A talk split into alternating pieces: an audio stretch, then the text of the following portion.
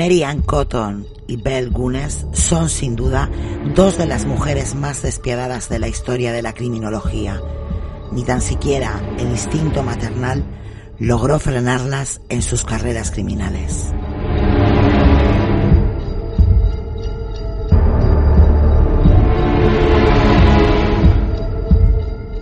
Todo era válido para ellas con tal de que sus deseos se hicieran realidad. Un reguero de crímenes adornan la carrera de estas dos viudas negras.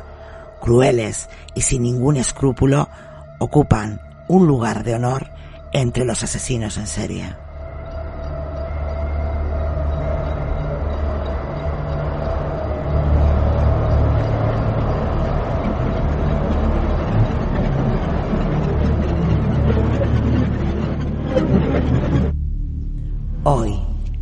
En Apelianos, Merian Cotton y Bel Gunes, las viudas negras.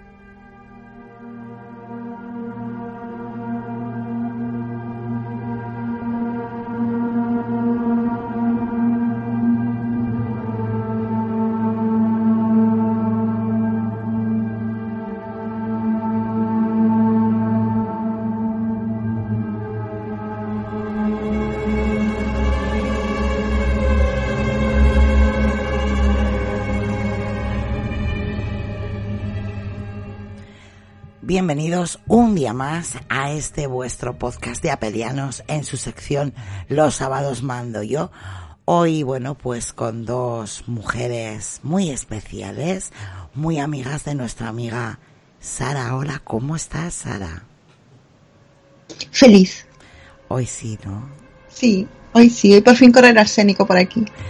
Ay, yo sé que vienes muy documentada, que este es tu tema, que estás entusiasmada y bueno, ha sido un podcast que hemos tenido que, bueno, postergar dos días. Y, pero sé que hoy te vas a explayar. Ah, lo voy a intentar, lo voy a intentar. Es que tengo mucho papeleo por aquí y me voy a perder muchísimo. Voy a, voy a recurrir a memoria, espero que no me falle. Tú jamás te pierdes, y más hablando de veneno. Qué rico, arsénico. Bueno, vamos a dar la bienvenida también a nuestro compañero Nacho. Hola, ¿qué tal Nacho? ¿Cómo estás? Hola, muy buenas noches. Pues aquí estamos también rodeados de botes de venenos, como suele ser en las buenas boticas. Así es, ahí la parte científica que nos va a explicar, ¿no? Todo lo referente a esos venenos que empleaban estas, estas dos mujeres en sus hazañas.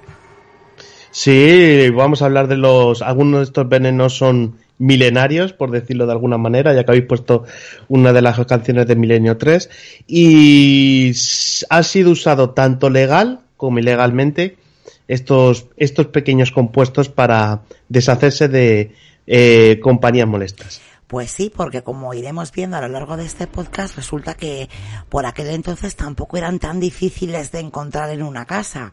Iremos viendo, pues bueno, dónde, dónde lo conseguían. Venga, vamos a, a presentar también a nuestro amigo Moby, que está en Argentina. Hola Moby, ¿cómo estás? ¿Qué tal chicos? ¿Cómo va? Muy buenas noches, Sonia. Y bueno, vamos a ver qué, qué, nos depara este, este tipo de episodios que comúnmente siempre atrapa a las personas por el hecho de que lo que se dice, o sea, un hecho real y te envuelve en decir, che, ¿hay alguien capaz? A ver, ¿hay alguien que tenga su sano juicio de realizar este tipo de actos? Bueno, gente, sí, hay, y muchos. Pues sí, ahí queda, ¿no? La maldad, como puede ser alguien capaz de matar con tantísima sangre fría a cambio de veremos, veremos qué es lo que buscaban estas dos mujeres. Y ahora sí, vamos a saludar a nuestro amigo Lucas. Hola, ¿cómo estás, Lucas? Muy buenas, ¿qué tal? ¿Cómo vamos ahí con esas dos mujeres maravilla? Ay, tanto que maravilla que se lo pregunten a sus seres queridos, Lucas. Exactamente. Hola Isra, ¿qué tal? ¿Cómo estás? ¿Cómo vas? Hola, ¿qué tal? Nada, un placer estar por aquí en el último del año de los Ojos Mando yo y espero que la gente, la que escuche en directo y en diferido, pues se lo pase bien. No, esperemos que lo pase mal. Bueno, que es de lo que se trata, de que lo pasen mal. Con estas dos mujeres no sé si yo, si alguien, no sé, alguna vez lo pasó bien, no lo sé. Ay Dios, ¿cómo eran? ¿Cómo eran? Te ha quedado atrapada la historia, atrapado, ¿no? La historia de estas dos bellezas. Bueno, bellezas.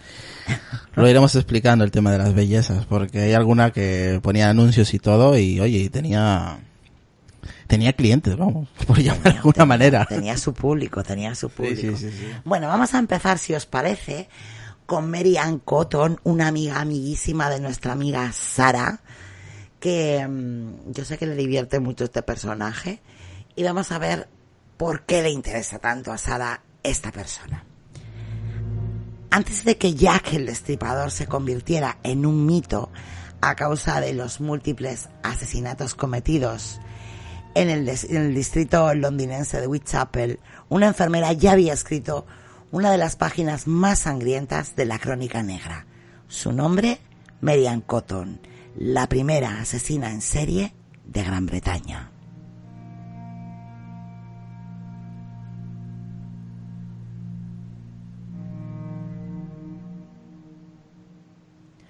Aunque no alcanzó la, fama del asesino de Whitechapel, el currículum criminal de Cotton supera el de su inmediato predecesor.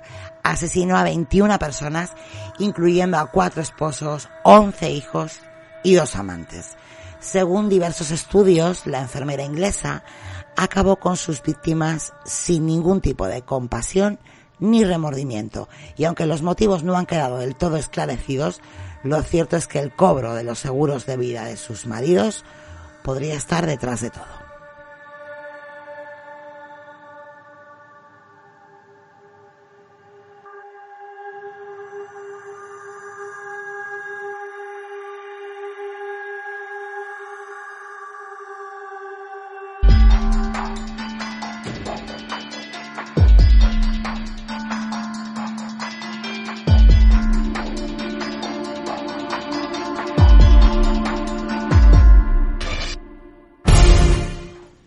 Londres. Su nombre era Mary Ann Robson, aunque cambió su apellido por el de Cotton tras su cuarto matrimonio, y su carrera como asesina en serie estuvo activa entre 1852 y 1872, siendo este último año cuando fue descubierta, juzgada y ejecutada un año después.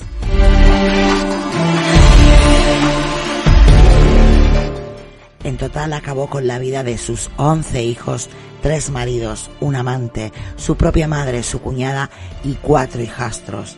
Merian nació en 1832 en el seno de una familia humilde que se dedicaba a la minería, profesión que también tuvo William Mowbray, el hombre con el que se casó en 1852 y con el que tuvo ocho hijos.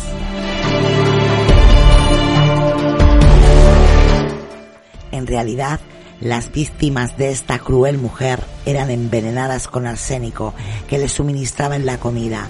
En 1865, tras enviudar y cobrar el seguro que le reportó 35 libras esterlinas, la mitad del salario de todo un año, Merian se trasladó de ciudad junto a su única hija viva.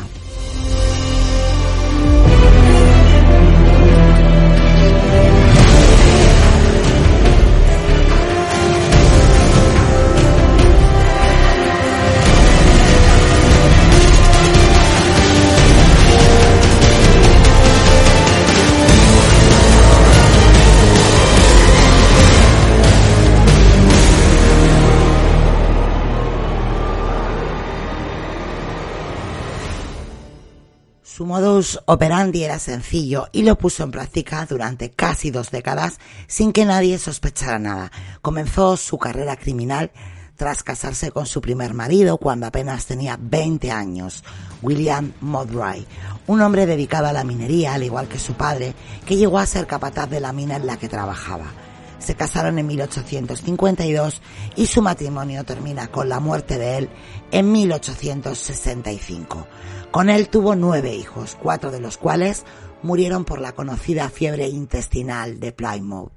En la época victoriana, muchas personas morían antes de cumplir los 20 años y no eran pocos los niños que no superaban el primer año de vida a causa de la insalubridad y las enfermedades. La fiebre intestinal era la causa más común de morir. Tras las cuatro primeras víctimas, tuvo otros tres hijos más con Mowbray, dos de los cuales también fallecieron por la fiebre intestinal. Su marido falleció en enero de, de 1865, dejándole grandes beneficios a causa del seguro de vida de este. Un total, como hemos dicho en esa intro, de 35 libras esterlinas de la época. Para que nos hagamos una idea, sería como medio año del sueldo de un capataz minero. La desgracia se había cebado con esta enfermera y con su familia. ¿O no? Más bien parece que los conocimientos de enfermería de Miriam Cotton sirvieron para que tanto sus hijos como su marido pasaran a mejor vida. Los asesinatos de Merian Cotton, mediante el envenenamiento con arsénico y ocultos bajo la apariencia de muerte por enfermedad, no se detuvieron ahí. Aunque las autoridades ya por aquel entonces habían empezado a regular la venta de arsénico, ella sabía de dónde lo podía obtener fácilmente. Por ejemplo, del jabón neutro, que era un desinfectante para el hogar que había en todas las casas. Median sabía que los síntomas por envenenamiento por arsénico eran vómitos, diarrea y que coincidían a la perfección con las antes mencionadas fiebres intestinales. Imaginaros que ser un médico en el siglo XIX no era fácil, así que aquellos síntomas pasaron desapercibidos en un principio a los ojos de los doctores. Nadie hubiera pensado, ni por lo más remoto, que aquella mujer sería la primera asesina en serie de Inglaterra.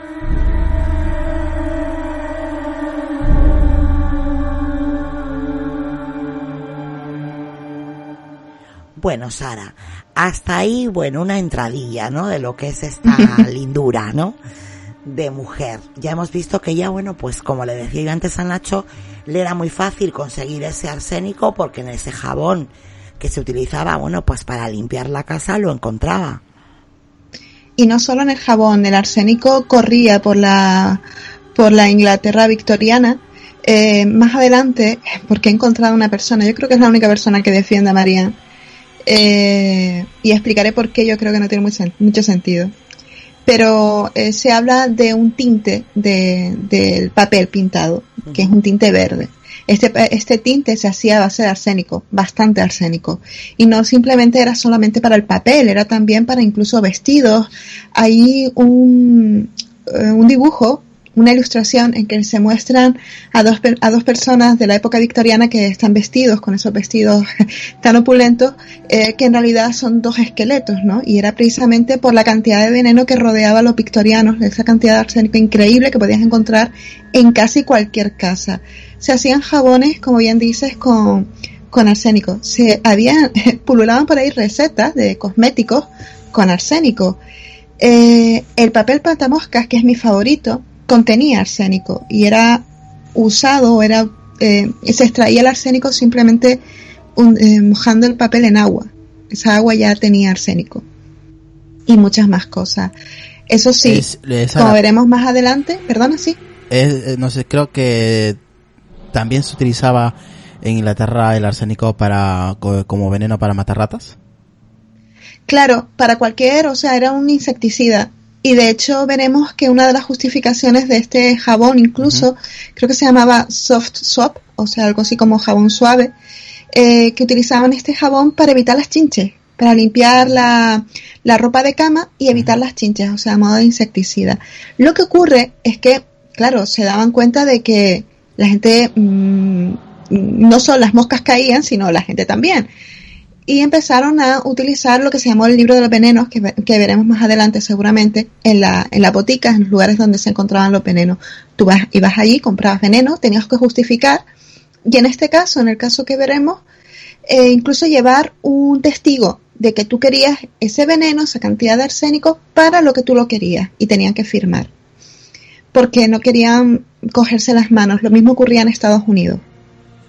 Curioso, ¿no? curioso en, en tantos sitios encontrar ese veneno. Ahí hacíamos un poco referencia a que la muerte por bueno, pues por esa ingestión, por envenenamiento, ¿no? De arsénico era muy parecida a esas fiebres intestinales de la época. Por eso hay igual que los médicos como que no lo daban por hecho de que era una fiebre intestinal sin más. Claro, pues es lo es lo que dice el texto, ¿no? Imagínate lo difícil que tenía que ser en esas épocas. En esa época ser médico como para ponerte a investigar, sí. Cada caso. Claro, claro. Eh, estamos hablando de personas pobres. Claro. Estamos hablando de que los médicos forenses ya tenían mala fama. Estamos hablando de que la gente moría, como he dicho antes, como moscas. Y como bien dijiste, Sonia, los niños si tenían suerte, pues superaban la primera infancia. Las medidas higiénicas no eran las mejores, la alimentación no era la mejor y las medidas, o sea, los derechos sociales no existían. Existían casas eh, que asimilaban cierta forma asilos, pero eran muy duras, eran las work, eh, las workhouses, que eran que lo veremos más adelante también en este caso, que eran como una especie de asilo en el que la gente, si tenía suerte, podía entrar y trabajar a cambio de comida, pero era trabajo duro, era las, circunstancias que los rodeaban eran muy duras, ¿no? Y existía una serie de cosas que ahora no entendemos. Por ejemplo, eh, había un, es que no me acuerdo ahora el nombre en inglés, pero eran como granjas de niños incluso, ¿no? Que eran mujeres que no podían atender a, a familias, perdón, que no podían atender a sus hijos y se lo dejaban a terceras personas, ¿no? Y esas personas pues te cobraban una mensualidad había mujeres que tenían hijos fuera del matrimonio, bueno, fuera del matrimonio no, antes del matrimonio, niños ilegítimos, y los dejaban allí. Y esos niños muchas veces desaparecían.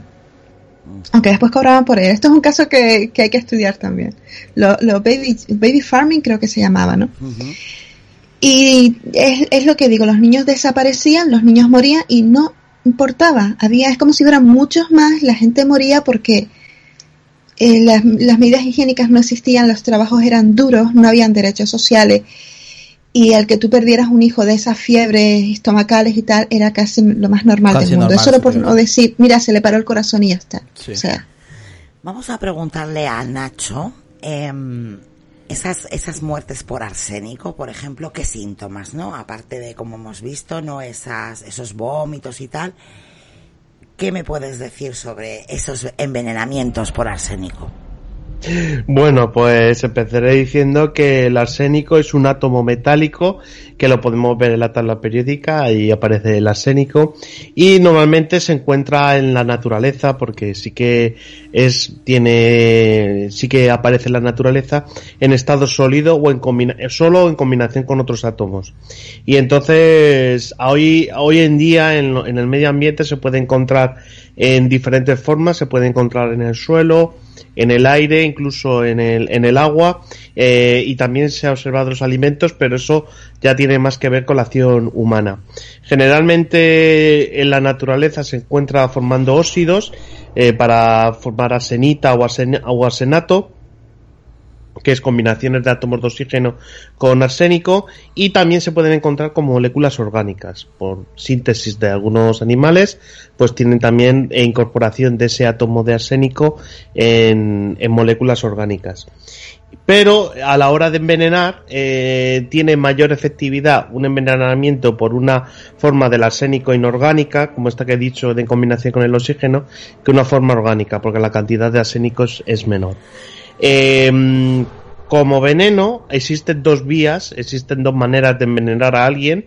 Eh, se puede envenenar vía aguda eh, o vía crónica, eh, y hay casos en, la literatura científica de casos de envenenamiento agudo y envenenamiento crónico. Ahora comentaré alguno de ellos. y entonces, en el, agudo, que es, me imagino, como lo hacía esta amable mujer, las dosis que tenía que dar al a su víctima pues tendría que oscilar entre 100 miligramos y 300 miligramos. Con esa cantidad, que es menos de un gramo, ya es suficiente para causar la muerte a, una posible víctima por un envenenamiento agudo de sénico. El, las dosis, pues en, en 24, de 24 horas a 4 días, ya podía venir la muerte después de ese envenenamiento agudo de arsénico y los síntomas pues empezaban pues como habéis estado comentando todo relacionado con eh, algún daño del aparato digestivo que con náuseas vómitos eh, dolor abdominal eh, diarreas excesiva salivación, todos esos son síntomas que también vienen asociados con una infección gastrointestinal, como habéis comentado de esas fiebres tifoideas que ocurrieron en Plymouth.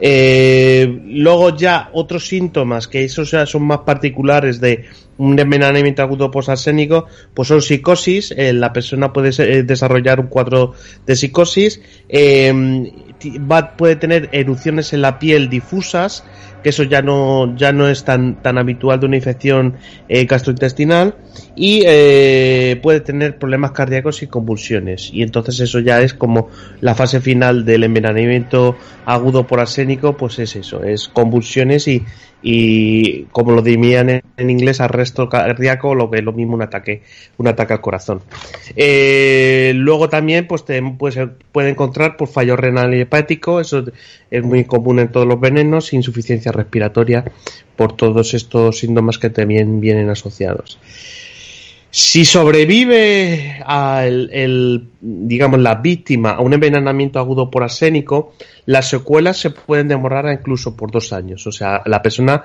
sale muy tocada de un envenenamiento agudo por arsénico intencionado. Teniendo en cuenta las condiciones sanitarias que se encontraban en la Inglaterra de, de finales del 19, pues aunque pudiese sobrevivir a un envenenamiento agudo por arsénico, esas secuelas, con, como he comentado, con fallo renal y hepático, pues podía llevarle de manera secundaria a la muerte al, al paciente, lo cual es, un, es una posibilidad que podía, que podía darse. O sea que si sobrevivía, sobrevivía esos cuatro días, aún había posibilidades de que esa persona falleciese en las semanas siguientes. Nacho, una pregunta. ¿Cuánto? luego me gustaría comentar forense eh, un el primer envenenamiento por arsénico que aparece por un, por un químico que consiguió dar con un método para ello, pero la dificultad que tiene es eso, que es que no te deja no te deja señal de que... Si no hay rastro. claro, no hay un rastro que te permita averiguar que esa persona ha sufrido un envenenamiento por arsénico, por eso lo convertía en un veneno preferido por, Letal. por algunas envenenadoras. Claro. El arsénico, o sea, vamos a ver, eh, eh, esto no es por accidente ni es por error y el arsénico se ha conocido de siempre, es uno de los venenos más populares de toda la, de toda la vida y es el llamado polvo, polvo de sucesión por algo será. Pero eh, tenemos que tener en cuenta que el siglo XIX es un siglo de drogadictos. Así. Es un siglo en el que eh, lo que ahora nosotros consideramos drogas eh, eran considerados medicamentos. a los niños se les daba cocaína para mm, aliviarles el dolor de, de, la salida de los dientes y era popular el láudano y era popular pequeña dosis de arsénico, incluso para que el marido te dejara en paz cuando venía de la borrachera. Así que eh, digamos que el láudano, opio, morfina, heroína, cocaína corrían a sus anchas por, por la Inglaterra del siglo XIX. totalmente, y la gente lo consumía. Claro, era algo habitual entre la gente, no consumir esas drogas. era habitual porque te la vendían las farmacias como medicamento.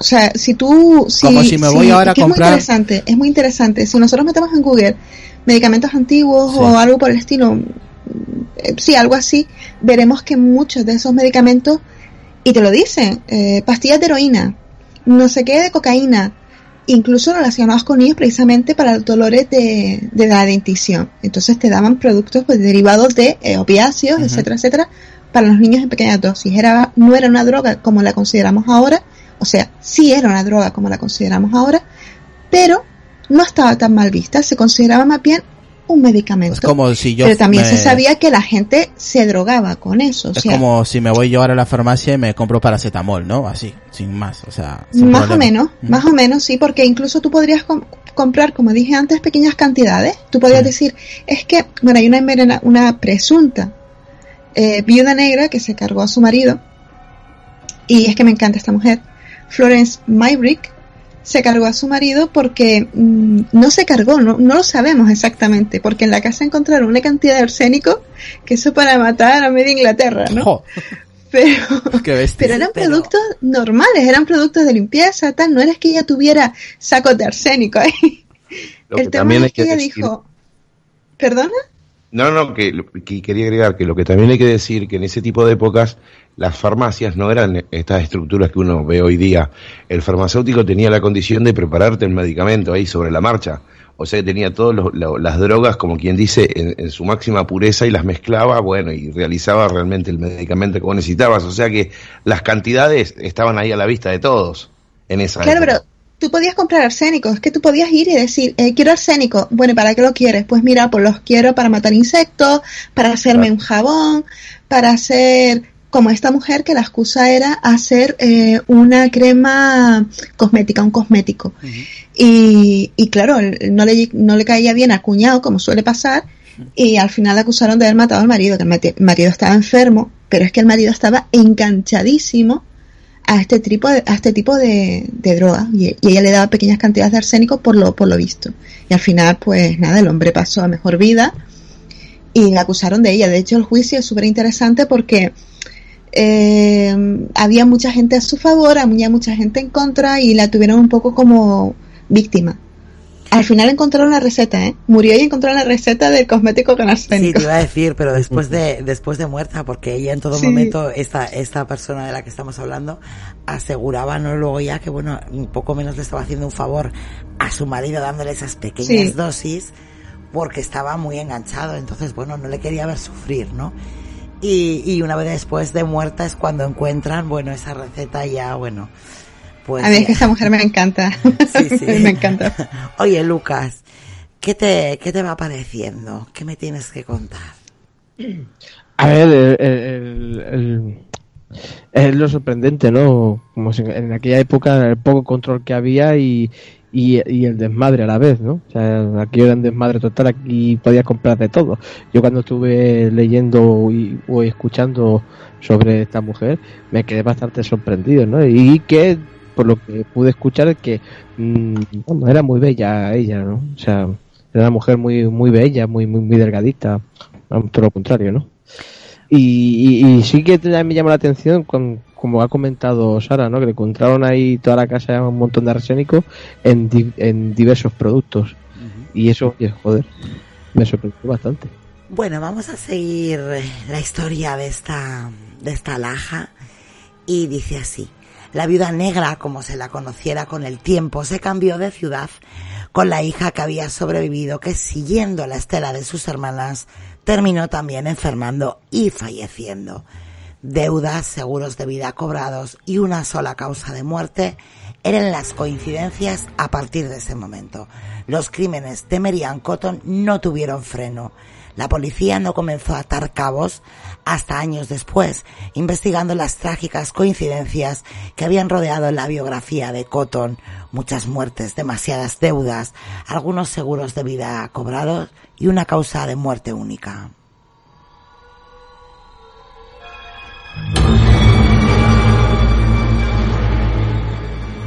Tras Mowbray se casó en agosto de 1865 con George Ward, un ingeniero al que había conocido en su nuevo empleo de enfermera en un hospital. Él era una persona enfermiza y precisamente se encontraba en este hospital recuperándose de unas fiebres que le aquejaban. Ante este nuevo enamoramiento, Mary envía a vivir con su madre a una de sus hijas. Exactamente 14 meses después de contraer matrimonio, es decir, en octubre de 1886, George Ward fallece después de una enfermedad caracterizada por parálisis y problemas intestinales.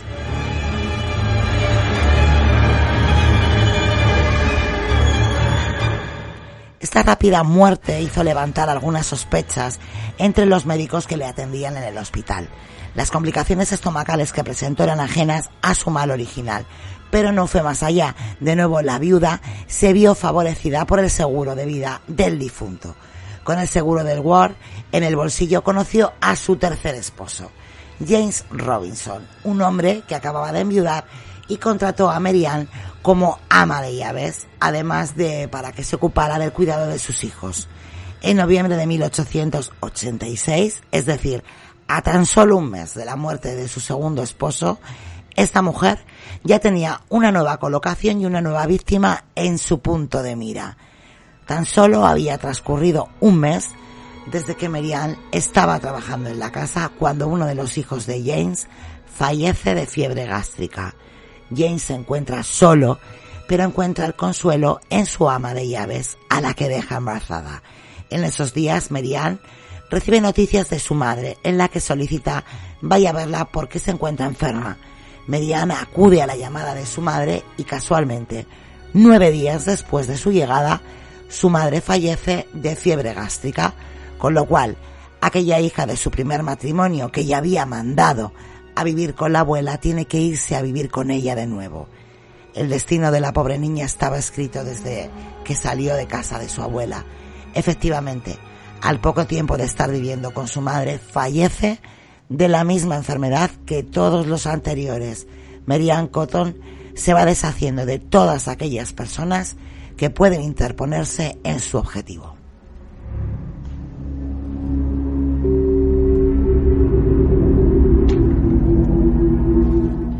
Robinson comenzó a sospechar de Cotton poco antes de morir, dada la insistencia de su esposa en que se hiciera un seguro de vida. Además, había descubierto que su esposa no era trigo limpio, ya que tenía contraída una deuda de 60 libras esterlinas y le había robado a él mismo más de 50 libras que le había encargado depositar en el banco. Además de darse cuenta que Merian había usado a sus propios hijastros para poder empeñar ciertos objetos de valor de la casa sin mediar palabra y dándose cuenta que había metido a una sinvergüenza en la casa, la echa sin mediar palabra, pero no llegando nunca a sospechar que se trataba de una fría asesina. De esta manera burla a la muerte y es el único de los cuatro maridos que se libra de esta viuda negra.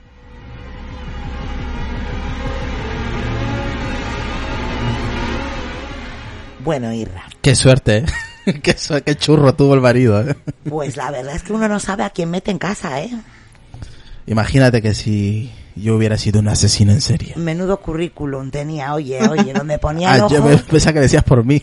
sí, también tienes buen currículum. Mediante donde ponía el, el ojo, ponía la bala esta buena señora. Joder, luego dice Lucas, no era muy guapa. Pues para no ser muy guapa se los llevaba a todos de calle. Eh, sí, no, pero no, no. Se, resulta de que alguna imagen hay por ahí que no era muy no era muy buena, muy muy muy bonita la moza. Pues algo algo tendría porque fíjate, algo tenía. Fíjate en los numerosos maridos y oye, un montón de hijos que la fueron haciendo. Y porque el, el, último marido tuvo la suerte de investigar un poco de que había... No, no fue el último. Este no fue el bueno, el, el, sí, bueno, el, el, que se salvó, mejor dicho. Sí. Eh, ahí, ahí, ahí, eso iba a decir yo, que este era el, que, el único que fue listo e inteligente y se la quitó del medio. Ah, sí. bueno, bueno, bueno, bueno, bueno. Yo es que tengo un problema con este hombre. ¿Por? A ver, a ver. Espera. A ver. Momento. Recapitulemos. Eso. Atención. Voy a decir algo. Recapitulemos. Al hombre este se le mueren los hijitos. Uh -huh. Se le muere uno, se le muere otro, se le muere otro. Viene Isabela, que es la hija de, de Marianne, y oye, que se muere. Y el hombre solo sospecha porque le falta dinerito o porque sí. le faltan cosas. Sí. Un padre, vamos, para premio. O sea, no se mosquea porque los hijos se le estén muriendo. No, eso no, eso es normal. Ahora, me falta eh, la, la, la, medallita de plata que me regaló mi madre. Eso me falta. ¿Mi hijo? ¿Mi quién? Pero no. bueno, como tú has dicho antes, era algo muy habitual que esos niños se murieran, ¿no? Por las, bueno, pues la insalubridad, bla, bla, bla, bla, bla, bla. Sí, pero el señor Robinson tenía un nivel de vida mejor que los demás porque esta mujer era lista, era lista, que se quedaba embarazada antes de casarse, era muy lista y, y este tenía yo creo que un nivel, los hijos más granditos, yo creo sí. que era para ir sospechando y decir, oye, que, que me han durado hasta ahora, llegas tú y se me mueren, qué cosa más rara, ¿no? Pero no, él sospechó de que le faltaran las cositas. La verdad es que yo vuelvo a lo mismo. Como dice Lucas, no era muy atractiva. Pues le costó un mes entrar a la casa, quedarse embarazada y empezar a deshacerse. Hombre, eh, tonta no era. Eh, pillaba siempre los mejorcitos. O sea. No Oye, que tampoco sabemos muy bien si la foto que anda por ahí, Lucas, es la de ella. Porque cuando. Eh, casos tan antiguos muchas veces te dice es esta, pero no lo tenemos muy claro y la mujer ya estaba mayor, ¿eh? ¿Y lo que... Habría que ver cómo era Y lo que a nosotros... No lo sé, yo esa foto no la he visto ni la veré, ¿no? Pero eh, es lo que se comenta, ¿no? Que por una por ahí una foto que dicen que es ella, vamos, dicen. ¿Quién ah, miente o quién no? No se sabrá, porque en pasa- aquel tiempo ninguno existíamos. No, lo que pasa que al final los cánones de belleza de la época seguramente sean muy diferentes a los que tenemos ahora, ¿no? Entonces igual para su época Obviamente. era una mujer hermosísima. De hecho, la bueno, el cuadro de la Gioconda, no era una mujer muy bella, era una mujer gorda. bueno, es Algo que tenía. Yo es que tampoco la veo gorda, la veo a la mujer, pues bueno, Yo la veo normal también. a que sí, Bueno, yo no sé. El tipo de hoy en día, mm, sí. Lucas, pues el tipo de hoy en día, o sea, lo de los 90, 60, 90 no es verdad. O sea, el tipo de Vale. hoy en día es esto. O sea, así que digo de yo, claro. que digo yo, que habría que ver a los maridos. Pues Ah, no, sí, claro. sí, Hombre, me yo, imagino mira, yo- perdona Lucas, que, que en ese tiempo, perdona Ira, aparte que en ese tiempo eh, eh, el jabón brillaba por su, por su ausencia. Pues yo no sé, pero fíjate las, las mira, acá hay una, acá hay una foto que no sé, a ver, lo voy a, lo voy a poner aquí a los compañeros. Sí, está en el grupo de Telegram que lo podéis ver ahí. Hombre, no, fea no es, eh. la otra sí que... La otra es la fea, la otra la que viene de La otra que mide como dos metros, pero aquí le estoy viendo una foto que acabo de mandar al grupo de Telegram. Eh, estoy, estoy, estoy haciendo zoom a la fotografía y no la veo tan fea, eh. O sea, no es una, Yo creo que los cánones una de belleza... chica normal, como dice Nacho. Claro, y que los cánones de belleza de entonces no tienen nada que ver con, Con los de ahora. Pero fíjate ella, qué arregladita iba y qué arregladito llevaban los niños. Estamos ¿verdad? hablando de 1800. A ver, ella para la foto iba mm, muy bien puesta ya, sus niños muy abrazados. Hombre, lo que y dice, lo que dice también Sara que el hombre eh, y esta señora pues estaba con gente de poder adquisitivo, vamos, que no, que no eran albañiles, vamos. Que el señor Robinson se dio cuenta porque tenía el boleto picado y se la sacó de encima, muchachos. Mm. Porque era, era el que le seguía era él. Sinceramente, les dijo Sonia, es verdad, o sea, si ya venís con un estándar de que los chicos era normal que se te murieran, dijo, bueno, si esto es normal, ya veo que esto no es normal y me toca a mí, no, tómatela. Y la rajó. Sí, Es un- una opinión propio, no sé si estaré bien, equivocado o no, es lo que alcanzo a a ver. ver. sí, pero Claro, ver. esto- él cuando empieza... eh, quería decir del, del cano de belleza, si ustedes recuerdan un, un poco nomás, vieron los cuadros de eh, Botero, es, esos, esas, esas mujeres muy gordas, desnudas, a- acostadas. Bueno, ese era el canon de belleza, porque cuanto vos más peso tenías o más gordito eras, se, se sobreentendía que vos tenías un nivel elevado en dinero, por lo tanto podías comer mejor, atenderte mejor, entonces ese era el canon de belleza. O sea que si ahora vos ves una chica, como dijo Sonia, 60, 90, 60, en esa época porque era una desnutrida, ¿me entendés? Claro, es Pobre muchacha. cambiado las cosas. pero Bueno, Yo cada día tengo más claro que he nacido en una época que no es la mía, Sara. Yo también. Bueno, yo, a mí que me pite Rembrandt. Dime, Nacho. No, que yo lo que iba a decir que por lo que habéis está contando en estos en esta senda de de este bloque, eh, yo lo que veo que esta Marianne sabe com- combinar perfectamente lo que es un envenenamiento agudo con uno crónico, porque el crónico que no lo he comentado antes, eh, se hace pues una intoxicación a lo, a lo largo del tiempo y las manifestaciones pues básicamente hay varias en la piel, en el sistema cardiovascular, pero las importantes son dos, uno en el gastrointestinal, o sea, tiene afección gástrica con vómitos, diarreas, y, inflamación del, del aparato digestivo. Y luego eh, tiene un efecto en el sistema nervioso que es debilidad muscular crónica, que es una de las cosas que le pasaba a este Ward, que era el ingeniero este que falleció al poco. También tienes cerebro- accidentes cerebrovasculares y luego pues otro efecto secundario es pérdida de memoria y otras afecciones cognitivas porque puede desarrollarse una encefalopatía, es decir, una muerte de ciertas de ciertos grupos de neuronas dentro del cerebro. Entonces luego tiene también otros que pueden desarrollar un cáncer, eso es una de las afecciones que le pasa al asérico y puede inducir también una diabetes, pero no creo que que Marianne estuviese esperando a que a que sus víctimas desarrollasen diabetes para poder deshacerse de sus de sus maridos. No, esta, tengo una esta lo pregunta, tenía Nacho. todo- sí, perdón, perdón. Sí. Lo tenía No, todo muy controlado. ¿no? Quería que fuera todo, bueno, pues cuanto antes, que la dejara de molestar, cobra el dinero del seguro y a otra cosa mariposa. Eh, Gaby, Sí, no, con respecto a lo que, el- lo que pronosticó recién eh, Nacho, convengamos que su primer marido tenía contacto con la minería y en la minería se utiliza el arsénico para lo que es el desprendimiento de, ciertos minerales que vienen eh, como unidos. Ese tipo de, cronología se puede dar también, por ejemplo, para una persona que está en, un contacto con el arsénico, pero dentro de un ámbito laboral como la minería. Sí, sí. Eh, de hecho, es una de las de las fuentes de envenenamiento por arsénico es el trabajar como minero en ciertas en ciertas explotaciones. Y aún hoy se, se produce. Y otra de las fuentes de la contaminación por arsénico es que cerca de esas explotaciones mineras pues haya un curso de agua y entonces Sí. a lo mejor ese río o esa fuente o esa fuente subterránea puede estar eh, contaminada por arsénico.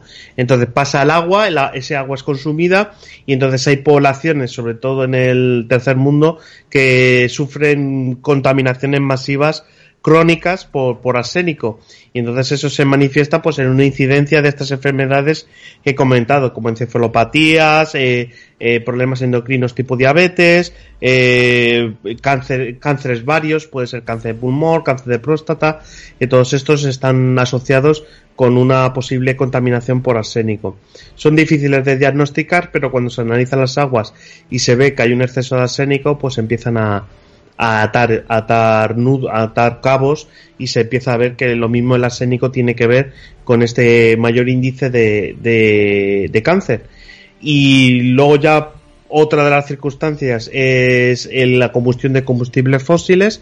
Eh, por ejemplo, hay ciertos carbones que tienen contenido alto de arsénico, entonces eso tú lo, lo llevas a una caldera, esa caldera prende y entonces puedes sufrir una inhalación crónica por arsénico, que en una en una mm, con una inhalación solo no pasa nada, pero si eres una persona acostumbrada a estar en entre, entre esos humos, pues al final tienes una contaminación crónica de arsénico. Eh, y es y eso se manifiesta pues eso en esas afecciones y todo tiene que estar todo está relacionado porque el arsénico donde ataca es a nivel celular no ataca eh, a otros sistemas ataca a las células y donde ataca sobre todo provocando un mayor estrés oxidativo Eh, las células tienen mecanismos para reducir el estrés oxidativo, el, el manejar ese oxígeno tiene una serie de complicaciones para las células, por lo que ataca el arsénico es justamente a esos sistemas de control de estrés oxidativo. Y uno de los sistemas es un gen eh, o una proteína, pues es un gen que codifica una proteína que la llamamos la P53 y la P53 es una de las responsables de que no se produzcan tumores. Pues estás atacando esa, esa proteína P53, lo que estás indirectamente es provocando un tumor. Entonces estás aumentando las posibilidades de que la gente desarrolle tumores. Bueno, pues queda muy, muy clarito lo que nos ha contado Nacho. Desde luego nos vamos a hacer un experto. Yo tendría cuidado, ya te lo digo desde Cuidado de qué. No sé, puede, puede ser al revés. Estoy aprendiendo mucho. No sé si estás prestando atención, querido. En fin, bueno, nos hemos quedado en que esta... Eh, no sé si Gaby quería comentar algo, creo. Mm, No, no, no, no, no, preguntado. no, era, era, era esa pregunta solo porque lo veía muy relacionado Y como que esta mujer es muy, porque se ve que es muy inteligente con lo que está realizando, pudo haber aprovechado el cierto, el cierto constante, eh, manipula- eh, la manipulación constante del arsénico y aprovechar el arsénico y usarlo como medio para enfriarlo al primer marido. Creo, no sé. Es una, una pregunta que puedo llegar a tirar ahí. Bueno, pues nos habíamos quedado en que, en que bueno, este, este hombre iluminado se había dado cuenta de que, de que Merian le había robado y dijo, esta no es trigo limpio, y la echa, la echa a la calle. Y bueno, pues, pues qué pasa?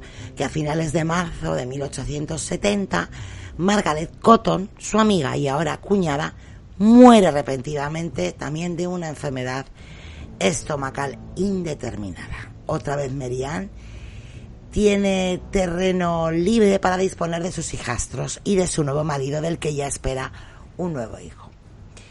Este hijo sería ya el número decimoprimero. Evidentemente ni que decir tiene que Frederick Cotton siguió la misma suerte que el primer y el segundo marido de su esposa, muriendo en diciembre de 1871, como todos pueden imaginar, de las mismas enfermedades estomacales que los anteriores. Aún quedaban vivos dos hijastros que se quedaban a vivir con su recién estrenada madrastra.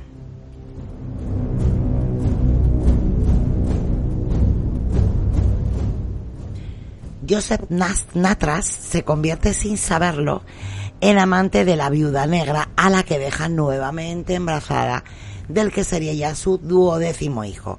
Casualmente es cuando ella queda embarazada, cuando Joseph comienza a no encontrarse bien, enfermando de fiebre gástrica, muriendo poco después de haber revisado su testamento. Como no, ¿a favor de quién?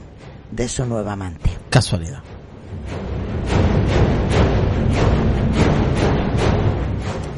Pero Merian no solo se conformaba con asegurar a sus parejas con el fin de cobrar los seguros, ahora también lo hacía con hijos e hijastros.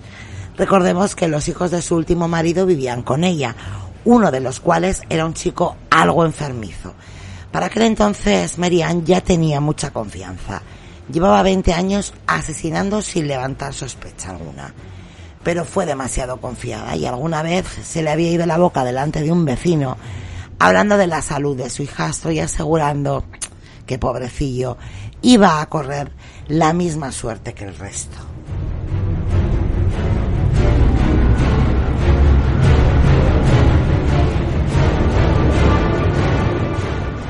A pesar del que el veredicto inicial fue que el niño había fallecido de muerte natural, los periodistas investigaron la vida de la principal sospechosa, descubriendo, para desgracia de Cotton, todos los maridos e hijos que iban cayendo a su lado, a causa de esas fiebres estomacales a lo largo de 20 años.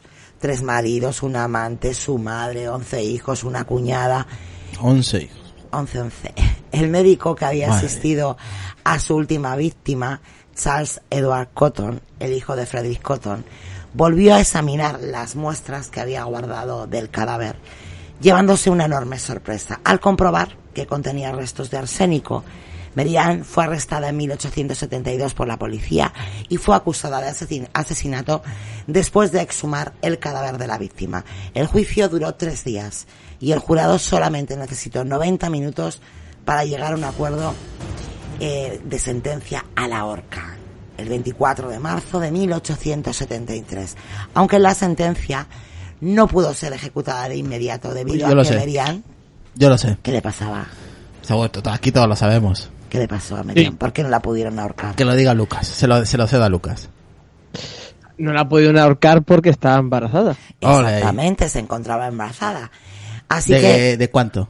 Creo que estaba de dos a tres meses, creo, ¿no? Sí, pues- aproximadamente por ahí. Por eso tardaron casi un año en, en hacer la, la sentencia por lo mismo, porque no podían ahorcarla porque estaba embarazada. O sea que... Esperaron que naciera, pues para luego ya a continuación. Y para que le diera el pecho durante una temporada, creo. Bueno, pues debido a que estaba embarazada, como, como dice Lucas, bueno, pues hubo que esperar. Después de dar a la luz, se ejecutó la sentencia. Merian tuvo una muerte agónica debido a un fallo del verdugo que no calculó bien. ¡Qué putada! Sí, no calculó bien la medida de la cuerda y esto hizo que Merian tuviera una muerte lenta en la cárcel del condado. Que me corrija Sara o, Nacho, cualquiera de los chicos y chicas. Eh, se supone que el, el tema de, del ahorcamiento, que cuando tu, tu peso cae, se supone que lo que tiene que hacer es romperte el cuello, básicamente. Sí. Sí, eso, eso, es como lo hacen los. Sí, eso es. A ver, lo que vemos en las películas americanas de la no, y cosas así, eso no es lo que esperan. Lo que esperan es que Se eh, calcula la longitud de la cuerda, Con la caída peso. del cuerpo, por eso tienen que pesar al cuerpo para que se le rompa el cuello. Porque si lo hacen de, de una manera, pues no se le rompe el cuello, pero si lo hacen de otra, lo que provocan es una decapitación. Básicamente. Tampoco es, buen, es bueno ver una persona decapitada. Entonces, por eso el verdugo es una persona experta que se dedicaba a calcular la medida exacta de la longitud de, de, la cuerda para que se le rompiese el cuello, pero no, Nacho, no provocase ninguno de los otros dos efectos. Nacho, deberíamos hacer un programa especial para el próximo año sobre los verdugos. Ahí lo dejo. Ahí lo dejo. Sí, sí, yo si queréis lo preparo. De es, hecho, tenemos ahí, de, hablando muy, de la película que, es muy que bueno. una de las películas que trajiste, la del verdugo, el verdugo. es un sí. poco que eh, es el origen de esa película es porque el, el, el director leyó una noticia de un, de un verdugo español que después de, de hacer el, que para hacer el, el garrote vil, que era como se ejecutaba en Mm. España en aquella época, en la ejecución era de una mujer. Y entonces en la crónica ponía que, lo- que el verdugo se desfa- estaba desfallecido y entonces la mujer iba eh, serena a la- al puesto para el cadalso para poder ser ejecutada, Sí. mientras que al verdugo había que llevarle en brazos estaba- porque el hombre era incapaz de estar de pie. Sí. Entonces le pareció a, a Berlanga una situación tan rocambolesca Tan que le dijo, de esto tengo que sacar una película. Que es lo que aparece en la escena final del verdugo. La escena final del verdugo no es una mujer, pero el hombre parece totalmente sereno y el verdugo aparece to- totalmente, totalmente ido, que es un poco los papeles cambiados. Ujú. Oye, de hecho, hablando de, ahora que hablaba Nacho, ¿no? De que había que, bueno, controlar el peso, Sí, la cuerda y tal. la longitud. Esto ya lo comentamos, si os acordáis, en un podcast anterior que hicimos. Creo que fue hablando de los... De la Irma, Irma se llama, Exactamente. ¿verdad? De Sí. de los, los británicos y los americanos, que los americanos tenían un sistema más ineficiente de cómo ahorcar a una persona. Exactamente. Así es, estuvimos, bueno, lo- la verdad es que ahí explicamos, ¿no? Más o menos cómo Yo era que y la cuerda, pero bueno. el tema de los eh, verdugos está Queda, queda, queda dicho ahí porque yo creo que tiene, bueno, pues tiene tema, tiene tema eso, sí. Me, me lo apunto, me ha gustado. Bueno, pues lo que, a lo que íbamos. Esta mujer está embarazada, no la pueden, no la pueden ahorcar porque bueno, tiene que dar a luz y todo, todo este tema. Pero el, el verdugo falla y tiene una muerte lenta en la cárcel del condado de Durham el 24 de marzo de 1873 a los 40 años. Casi 20 años y más de 20 víctimas. Buena carrera llevaba la mujer, ¿eh? Una perso- una per- un personaje, perdón, que ha quedado olvidado en la historia, seguramente debido a la fama, como he dicho al principio, de quien 15 años después fue conocido como Jack el Destripador.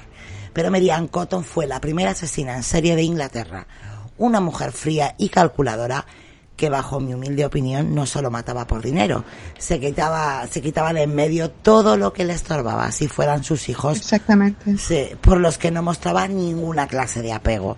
No nos olvidemos, 11 hijos nada más y nada menos.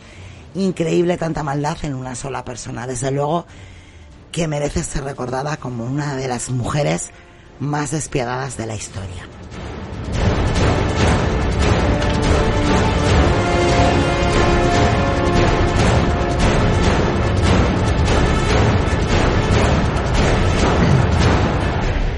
Bueno, nos vamos a quedar con esto.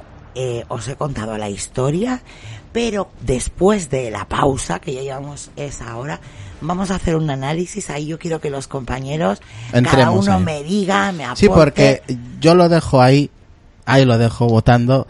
¿Por qué se, por qué se tardó tanto? 20 años. Porque era muy lista, porque eran muy incompetentes, porque era muy fácil. Ay, ¿por qué? Porque, ¿qué sabe nadie? Oye, a ver si mientras tanto mis compañeros arreglan las cámaras, porque yo esto de hablar aquí a fotografías, yo lo llevo fatal, fatal, fatal. Así que venga, vámonos con, con esa música que nos deja siempre, ¿te parece? Y mientras cada uno que vaya pensando Ahora vamos con que- el análisis y lo que pensamos de este, lo que me va a contar. de este, de esta sesión en serie. Venga, vamos. Y alguien que la defiende. Seguro que tú, seguro que tú. No, no, no, yo no, yo no, yo. ¿Hay He alguien? leído a alguien que la defiende me parece increíble. Pues eso lo quiero escuchar, ¿eh? Claro, porque es muy esto es, es- interesante. esto, es, Ya verás. esto es Una indefendible. de chismes, ya verás. La única, la única persona que la defiende, que, que además Sara la ha encontrado. Y porque no está viva. Si no, la habríamos traído al podcast. Seguro. ¿Qué te parece? Flipo. Venga, vámonos.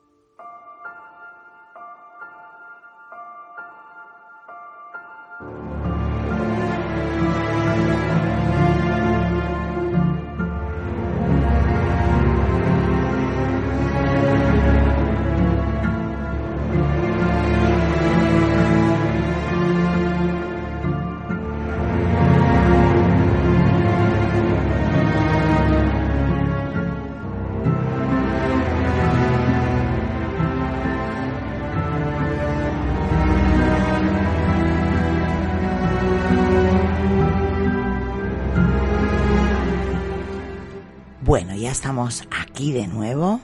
Ya tenemos a los compañeros, ya veo a Nacho por fin. Ya no hablo con, con una foto. Y, y bueno, pues mira, si te parece, vamos a empezar contigo, Nacho.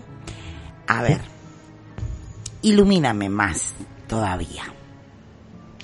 Pues bueno, pues aparte de estos asesinados por Marian Cotton, ahí existen otros ilustres asesinados que se ha comprobado que tenían envenenamiento por arsénico. El, uno de ellos es uno de los más famosos, que es Napoleón Bonaparte, que a este se le sospecha que sufrió un envenenamiento crónico por arsénico, ya que han encontrado evidencias de arsénico en el pelo. Han hecho un análisis del pelo que aún se conserva de Napoleón y se ha visto que sufría una intoxicación prolongada, o sea que tenía un envenenamiento crónico por arsénico. Y otro de los famosos, este ya también tiene mucho que ver con el mundo del misterio, es la famosa momia de Ochi, que es también un envenenamiento crónico. Y esto tiene que ver con lo que preguntaba antes Gaby acerca de, del arsénico en las minas. Y es porque se sospecha que esta momia de Ochi eh, es una momia fallecida pues entre, entre 3300 y 3100 antes de Cristo y se le sospecha que es que era un minero, o sea, que estaba relacionado con actividades mineras y como participar en esta, en esta acción minera para obtención de cobre, pues sufrió una intoxicación accidental. Y todo esto se ha visto porque en el cuerpo de esta momia de Otzi, pues sí existe una contaminación crónica de, de, arsénico. Aquí no se ve que la hayan envenenado, sino que tiene que ver con una, pues eso, con una intoxicación accidental que es muy común hoy en día en países del tercer mundo también, eh, como he comentado antes, relacionado con minas o con, o con aguas contaminadas, lo cual el tema de aguas contaminadas en el mundo de la ciencia se le presta muchísima atención hoy porque se está convirtiendo en un problema grave.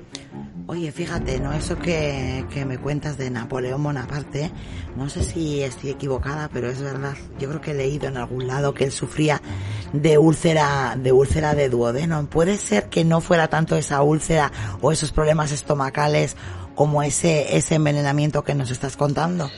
Sí, porque el envenenamiento crónico, una de las afecciones es que afecta todo el aparato digestivo, también, como, como, he comentado antes, tiene otro tipo de afecciones como debilidad muscular eh, y, también ciertas, ciertos efectos neurológicos. Y entonces, pues gente que ha estudiado los diarios que escribía Napoleón en ese exilio en la isla de, en la isla de Elba, creo que era, eh, pues han determinado que sí que el cuadro que podía desarrollar Napoleón podía estar asociado con esas evidencias de envenenamiento crónico por, por arsénico. Eh, la cuestión es quién envenenaba a Napoleón, porque lo que ocurre es que había gente que se le quería deshacer de él, porque al igual que Napoleón, había otras personas que al estar viviendo en esa isla también eran prisioneros. Entonces, era necesario que Napoleón muriese para que esas personas se pudiesen también liberar de esa, de esa isla, empezando por su carcelero. Un carcelero que era un oficial inglés, un oficial británico, que odiaba a Napoleón a muerte y, siempre estaba eh, lamentando el hecho de que Napoleón estuviese vivo para que no le diesen otro destino aparte de ese, de ese de, de carcelero en aquella isla. Y luego también hay parte del séquito de Napoleón que comenta que también estaba un poco cansado de estar viviendo en ese espacio tan pequeño en mitad del océano Atlántico. Entonces, bueno, pues queda para materia de la especulación y de la conspiranoia el saber quién pudo envenenar a Napoleón para deshacerse de él. Fue un envenenamiento, como digo, es un envenenamiento crónico porque se desarrolló a lo largo de varios meses e incluso años. Y el otro, el de la momia de Ossi, pues bueno, pues como está relacionado con el misterio, pues, pues igual, también resulta curioso y, y sí que y sí que son casos digamos documentados de envenenamiento crónico. Y luego hay un caso si queréis lo puedo comentar ya que es el cómo se determinó por primera vez eh, por un análisis forense un envenenamiento por arsénico en este caso de, de carácter agudo. Y esto fue porque un químico James Mars eh, fue consultado como perito en un, en un caso, en el caso de John Boyle, de John Bolde, que fue acusado de asesinar a un familiar suyo, a un abuelo, en 1832, poniendo una dosis letal de arsénico en el café. Entonces, para ello, pues realizó una serie de pruebas, llegó hasta una precipitación de este arsénico, pero debido a esa prueba que era la primera vez que se realizaba ese protocolo, pues se degradó antes de poderlo llevar a juicio y demostrar que efectivamente esta persona había envenenado a su abuelo por arsénico y entonces no fue admitiendo en el juicio. Bueno, pues eso le llevó a un poco un movido por la frustración, a una obsesión por determinar un método de conservación del arsénico que pudiese estar en, en esos productos para mantenerlo, para podérselo llevar, servir como como prueba judicial y determinó un método, una metodología a través de la orina y de, otros fluidos eh, de precipitación del arsénico y conservación del arsénico para podérselo llevar a juicio. Entonces, pues a, a, partir de mediados del siglo XIX existían ya metodología que lo debía saber parte de la comunidad científica británica eh, para determinar si una persona había sido envenenada por arsénico.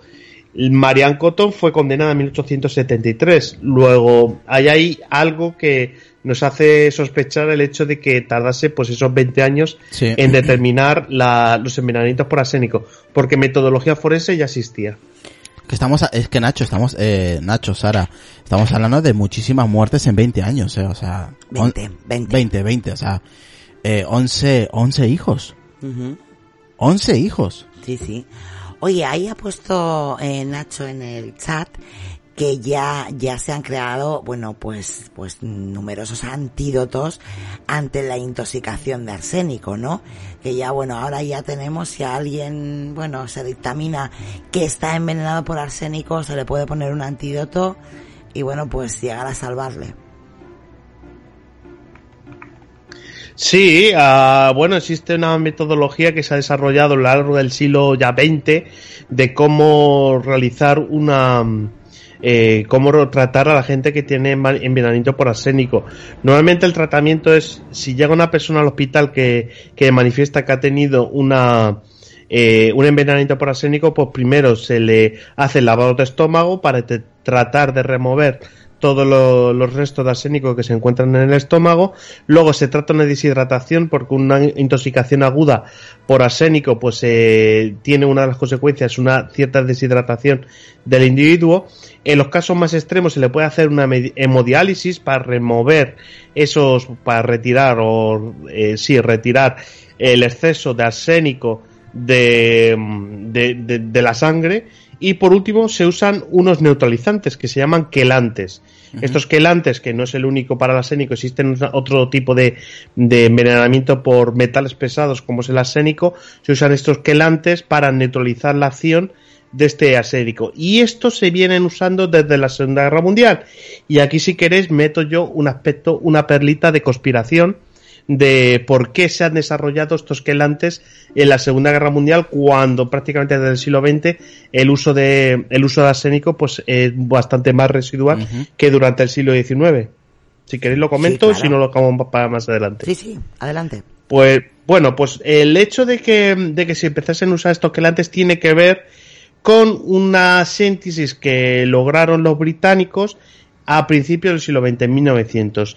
Negaron una, una síntesis y luego posteriormente el, digamos, oficiales del ejército británico, eh, en concreto el capitán Winford Lewis, eh, que es en este caso americano, desarrolló a partir de estos trabajos previos para dar al cabo un arma química, que es la levosite.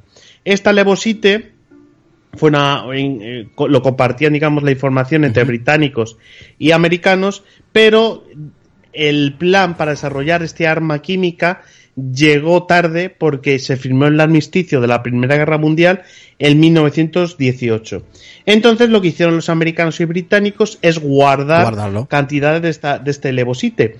Entonces lo que pasa el periodo entre guerras. En principio, lo que había determinado la- el Tratado de Versalles era la destrucción de todo tipo de material químico, pero, o casualidad de la vida, pues ni británicos ni americanos, pues destruyeron, destruyeron estos eh, depósitos de esta nueva arma química basada en el arsénico. Es un uso militar del arsénico. Mm. Pues con el, el estallido de la Segunda Guerra Mundial, los británicos entran en modo pánico, pensando que Hitler le, podía invadir Inglaterra y que podía usar armas químicas, y entonces empezaron a desarrollar pues una evolución de este levosite y sobre todo uno de los problemas que había, que era la posibilidad de encontrar antídotos para este levosite, llegado al caso de que los alemanes se hiciesen con la fórmula de este arma química y lo usase contra ellos. Entonces, los británicos desarrollaron el primer quelante que se llama el, el BAL, que se llama British Anti-Levosite. Durante la guerra, pues probaron este, este antídoto y no lo probaron a modo experimental con animales de laboratorio, sino como los británicos estaban produciendo ciertas cantidades de levosite, pues se producían accidentes y estos accidentes afectaban a los obreros que estaban manipulando Sí. este compuesto químico. Pues aplicaron este quelante sobre los obreros y vieron que, que funcionaba. Entonces, hay ahí, desde la, digamos, desde la Primera Guerra Mundial, hay una producción de este levosite y no pensemos que al acabar la guerra, pues se paró la producción. Hay sospechas más que fundadas, o de hecho hay declaraciones eh, que hacen los propios países de que eh, naciones como Rusia, Alemania, Japón, Italia o Estados Unidos tienen un stock de este compuesto químico, de este levosite, en, en- encerrado en alguna de esas cámaras secretas, de esas bases secretas que, que tanto que tanto nos gustan aquí en los sábados mando mando yo como que lo presenta aquí Sonia. Entonces esto es más o menos en la parte de conspiración de ¿Cómo? este arsénico, que existen armas químicas secretas eh, más o menos secretas, no se sabe exactamente eh, eh, cuánta cantidad, pero sí que se sabe que ciertos países tienen este compuesto, este levosite y ciertas toneladas guardadas en algunos almacenes secretos de algunas de algunos países. Si quieren, si quieren pueden contaminar el agua de un país y adiós. Efectivamente, como he comentado antes, la contaminación de agua, Del agua, claro. es el gran problema que ahora mismo se están encontrando en naciones de tercer mundo. Mm. Hasta el punto de que muchas mm, se le acusan a muchos otros factores, por ejemplo, el hecho de la vida moderna y cosas así, de que están creando mayores enfermedades cuando realmente muchas de ellas son simples contaminaciones de agua y de alimentos. Pues imaginad si existe una planificación de contaminación de aguas. Interesante, ¿eh? Interesante. Muy, muy interesante. Siempre los aportes de, de Nacho nos dejan con la boca, con la boca abierta. Sí, pero mira cómo ha ido evolucionando, ¿no? El tema de, del arsénico. Bueno, vamos a darle, vamos a darle el paso ahora a Sara, Tiene mucho que contar. que a mí me gusta el salseo. y La sangre. Sí, sí, a mí me gusta. El veneno. Sí, que ella me cuente, a ver, ¿quién es esa persona que defiende a esta prenda?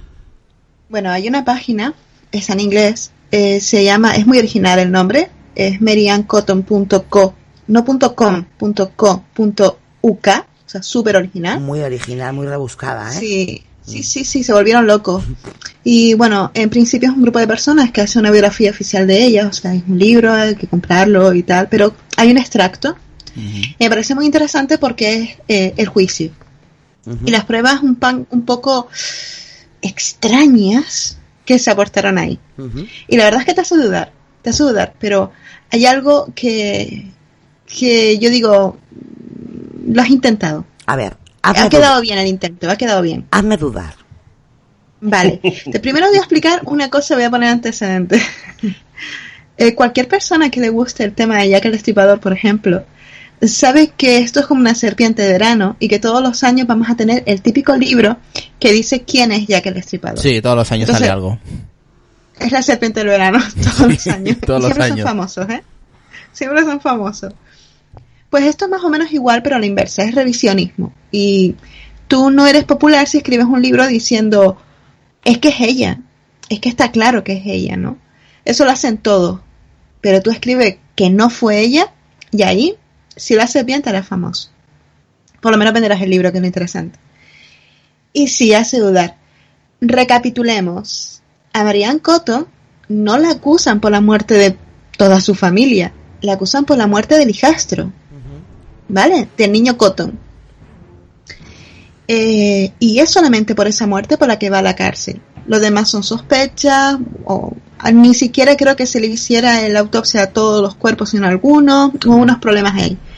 Bien, entonces, estas excusas, bueno, estas dudas razonables están basadas en este niño, pero no en el resto. Perdón, en el resto, he puesto ahí una R de más.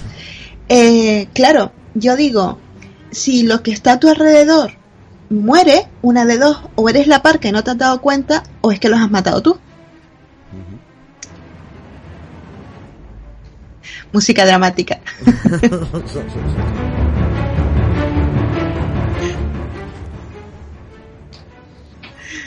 Hombre, la verdad es que, la, a ver, al único que se le hizo la autopsia y que se pudo determinar verdaderamente que, bueno, pues había muerto por, por ese envenenamiento por arsénico fue al niño de esta, de esta persona, ¿no?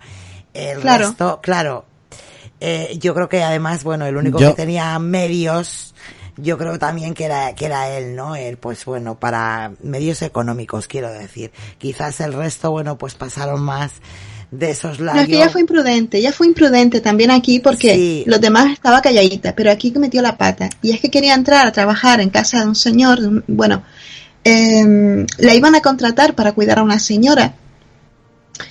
Y ella no se le ocurrió otra cosa, sino que a esta persona, que ahora no tengo delante el nombre, eh, le dijo, eh, o, sea, una persona con, con posibilidades, y ella le dijo si podía hacer que ese niño entrara en una warehouse de las que estábamos hablando antes, una casa de trabajo. Y para entrar en las casas de trabajo no era sencillo, ¿no? Y él pues dijo que, que le iba a intentar, pero no se podía y tal, y ella muy estúpidamente dijo, eh, según las notas que yo tengo, pues al parecer ella dijo, bueno, no hay problema, que este problema me lo quito de encima, irá a reunirse con sus familiares. Claro, Y efectivamente, claro, ella, ella es lo que yo, lo que ellos relataban, ¿no? Ella a lo largo de 20 años eh, agarró mucha confianza, ¿no? En sí Exacto. misma y al vecino es al que le dice, no, bueno, o sea, al total va a correr la misma suerte que los demás, porque ya era un niño enfermo de por sí.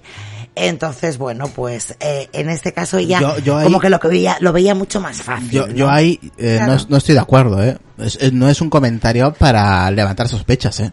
Hombre, no es un comentario para levantar sospechas cuando es la primera muerte o la primera enfermedad Da de tu igual, familia. pero- pero no. Cuando te Pero- has cargado Pero a a ver, 19... hija, tú No, puedes no, decir, no, no, no, oye, no. seguro que este, mira, como es enfermizo, seguro que dentro de poco me quito el problema y tal. Claro. Y todas decimos, "Ah, que, que, que vaya humor negro. Y se te muere en un año o dos. Claro. Pero si se muere a los cinco días, no sé. Claro, o sea, o sea, tú escuchas al vecino decir, vamos, voy voy a quitar el problema de, de este niño del medio. Y a, lo- y a la semana te enteras que, la- que el hijo de esa mujer ha fallecido, ¿no? Y- O sea, y- te no, dice, pero eso no "Uy, fue lo que dijo". Casualidad. Eso- sí, sí, es que eso es lo que dijo el vecino. Y No. luego fue el vecino que lo dijo a la policía. No sé, al final Claro. voy a salir defendiendo, la verás tú. A ver, ella lo que dijo fue, hablando con su vecino, le dijo, la, hablando sobre la salud de su hijastro, y aseguró que iba a correr la misma suerte que el resto. Esto Vamos, que, fue que lo que dijo. estaba, a ver, si el niño está ya de por sí enfermo, lo lógico es que diga, jo, el niño está malo, lamentablemente va a correr el mismo camino que el resto Pero de no sus. Ah, eso. eso no es lógico que Entonces, se ¿qué diga. dijo? Ver, eso no es lógico No, fue que más se directo, diga. creo. Fue, fue Sí. más directa lo que quiso Hombre, decir. no dijo, me lo voy a cargar en cuatro días, pero le entré línea. Claro, y lo lógico que una madrastra, por muy madrastra que sea, diga, hoy pobrecito, cómo está, siempre enfermo, qué lástima, ¿No? no, y tal, a ver si se recupera. No, bueno, va a correr la misma suerte que el resto. Eres muy mala persona. Joder, que te dice eso y dices, mm, sospecha. Pero yo, Claro. no, pero yo no lo veo para que entre, en- para que la, le tenga a, Hombre, es A sospechoso investigar. que a los cuatro días el niño se muera. Pues el A vecino es normal que cante y diga, a ver, está loca. A mí hace cuatro días me ha dicho que el niño va a correr la misma suerte que el resto. Claro. Claro, es que es el, o sea, es el contexto, es decir, yo tengo un problema, que es que quiero entrar, entrar a trabajar en una casa, pero el niño me resulta un estorbo. Lo quiero meter en una casa de trabajo para quitármelo de encima, pero oh, no puedo. Pues bueno, no creo que, que siga vivo durante mucho más tiempo. Y oh, sorpresa, muere. O sea, más o menos vas sacando ahí tus conclusiones y puedes decir, hmm, esto es un poco raro. Pero el vecino sabía todas las muertes que habían anteriormente, o estamos, estamos hablando de 20 años de... de- No, no, no, que va así. No lo sabemos. Oh, Se pateó medio, medio país, yendo de pueblo en pueblo. Ya, por eso te digo, o sea que... Pero sé. No, a No ver, importa, el, el hecho es que el vecino se chivó. el, el vecino yo, habla. yo- yo creo que tiene que haber más. No, el vecino habla y entonces es verdad que en un principio los médicos dicen, bueno, pues es una muerte natural. No es un puedes niño- investigar. Es un niño enfermo, pero ¿qué pasa? No sé, no Que sé. aquí es cuando entran, porque como esta familia era de posibles, entran los periodistas y investigan. Y es cuando se Exacto. dan cuenta de que esta señora detrás de sí... Esta no es, esta, o igual me estoy confundiendo de caso, esta no es la que eh, quemaba las... las- No, no, no, no, esta Vale. es otra. No, no, no, no, no, adelantes, no. te- Esta no quemaba. eh, si no me equivoco, Es que la otra me gusta más. de papeles. Sí, la otra sí. La otra, es la, la pirómana. la otra mola más. Sí, la otra es mucho... La otra, a ver, la otra es muy La, maja. la otra es un fiera. ¿eh? La otra es muy maja, sí. Esta es como a, más mí es light. que, a mí es que las inglesas me pierden. ¿Dónde va a parar? Pero además, bueno, es, Sara, es maravillosa. eh, ¿qué te iba a comentar? ¿Esta, esta mujer también no hizo algún seguro a alguno de los niños? sí, claro, a todos. A todos. A to- Y al A ver. vecino también. A todos. Tema, tema seguro, tema seguro de vida. Que pasa Desde esta que mujer- se crearon los seguros de vida, han aumentado el número de muertes. Punto. Yo creo que va, eh, Sara, mira, algo, algo- ahora, ahora le doy la palabra al compañero Gaby que quería comentar. Yo creo que ese comentario que hizo, entre líneas, como dice Sara, eh, yo creo que no, no fue el factor que determinó que la investigaran. Yo creo que el factor primordial para que la policía y los periodistas la investigaran fue el tema del- de los seguros de vida. Hombre, es que a ver, Oh, ah. Es, es todo, es todo. que- Es que, seguro de es vida que, que- hacía, eh, vamos a ver, persona que moría. Es como, no hace falta ser tampoco muy listos, quiero decir. O sea, si haces Sí, 19 sí, seguro de sí, vida. Sí, 20 años. 20 años estuvo así. A ver, claro, bueno. pero vamos a ver, eh, Israel, pero vamos a, siempre tenemos que ponernos en el contexto. Claro. Si esta, esta mujer mata a dos de sus hijos y ya es sospechosa. Es como la mujer esta de, creo que era de Melilla. Sí. Eh, eh, ya era sospechosa. O sea, la gente estaba diciendo qué está pasando aquí, ¿no? Que tiene a sus dos hijos enfermos. Lo que pasa es que llegaron tarde. Pero esta mujer en la actualidad no hubiera tenido seguramente tanta suerte. Pero estamos hablando en el siglo XIX, estamos hablando en gente que no tenía muchas posibilidades, estamos hablando de una época en la que esto de hacer autopsias no era lo habitual. O sea, Sí, un médico llegaba y decía, esto, esto parece muerte natural. Y adiós, y y ya está. adiós, no, y no otra era cosa. necesario entrar No. más allá. Y además una cosa tan sencilla como que no podías poner su nombre en internet para ver si estaba relacionado con otro tipo Claro. de casos. Sí, la Ah, Porque esto diferente. lo investigaron los periodistas, porque vieron ahí un filón. Si no, pues seguramente porque una cosa que no hemos comentado, que es importante, que esto no se da en el mismo sitio. No, Marianne Cotton ha estado constantemente mudándose de sitio. Constantemente. Entonces, como dice Nacho, hacer las conexiones es más difícil. En una época en la que tampoco, o sea, tú podías tener a tu hijo en algún tipo de registro o no. Era una cosa un poco loca. Y si no tenías, nada, no tenías ningún tipo de registro ni nada. Es que es una época en la que tampoco la policía era tan buena. Y, había sobre todo la cuestión del interés. Y que, a ver, eh, eh, eh, no nos olvidemos lo que dice la sala, ¿no? La época en la que ocurren todos estos sucesos. Ni la 1800. policía era tan buena, ni, bueno, pues, eh, eh, esa, esa regularización en las farmacias, ¿no? A la hora de, bueno, pues de ir a comprar tampoco, las cuestiones de salud, las enfermedades generales que todos sufrían, los niños sobre todo. Claro. Entonces, pues bueno, ¿quién va a sospechar? Claro. 20 años. Yo creo que esta mujer la, la bueno, pues la, la agarraron presa por bocas. A ver, Gaby, ¿qué querías hablar? No, quería comentar que convengamos que en esta, en esta época de, de calendario de la vida del ser humano, al momento hay que ver qué tipo de pautas se, se ponían como principales para asegurar a una persona. Porque convengamos que en los tiempos que corremos hoy día, el, el- el tener un seguro a una persona conlleva de un montón de estudios, que no presente enfermedades, que no tenga despertado alguna enfermedad Ah, no, que... no, no, no. Eh, Por eso, en ese momento era, era como te aseguro y listo. Y, y vaya, no sé si casualidad o qué, el envenenamiento con el, con el arsénico lo hemos desarrollado y hablando, es muy parecido a casi una muerte natural, si te no no deja poco Mm. rastro. Entonces es como que le había encontrado la vuelta a la tuerca, ¿me entienden? Y creo que el, comentario que hizo el vecino no sé si fue el disparador para que se la investigue, pero fue una de las pocas alarmas que se encendió. Yo creo que ella se sentía en un entorno tan controlado de que si pasaba algo bueno, recurro a esta carta, no tuvo reparo en comentarlo y pensó que el vecino no le iba a prestar atención y al contrario, el vecino prestó atención y bueno, y fue algo de, lo que ya estamos comentando acá. Pero esperen que, todavía no hemos entrado todavía en el momento chismorreo y les voy a dar unas dudas razonables. Vale, vamos a empezar con las dudas razonables. Vale, tenemos que el vecino, el chismoso, se chiva y empieza ahí como diciendo, oye, esto no, esto no. Empiezan a investigarla y la detienen en julio del 1872. Vale, van a su casa y hacen un registro y encuentran un montón de botecitos de medicamentos de cristal. El niño este, eh, Charles Cotton, estaba enfermo, tenía una enfermedad crónica, eh, tenía problemas estomacales, incluyendo diarreas crónicas. Y mm, dos médicos lo habían atendido, Kilburn y Chalmers. Estos médicos le habían dado unos medicamentos líquidos. Y esos son los medicamentos o los frasquitos de cristal que encontraron en casa de Marianne Cotton. ¿Qué ocurre? que en el juicio se habló, pues se, se, bueno, no, que no sale la palabra, se tomó declaración a estos médicos eh, y hubo un problema. ¿Cuál es la duda razonable? ¿Estos médicos le dieron realmente esa medicación? ¿O le dieron arsénico y fue un accidente y no un asesinato? Hmm. Aquí tendría que ponerse música dramática, Israel.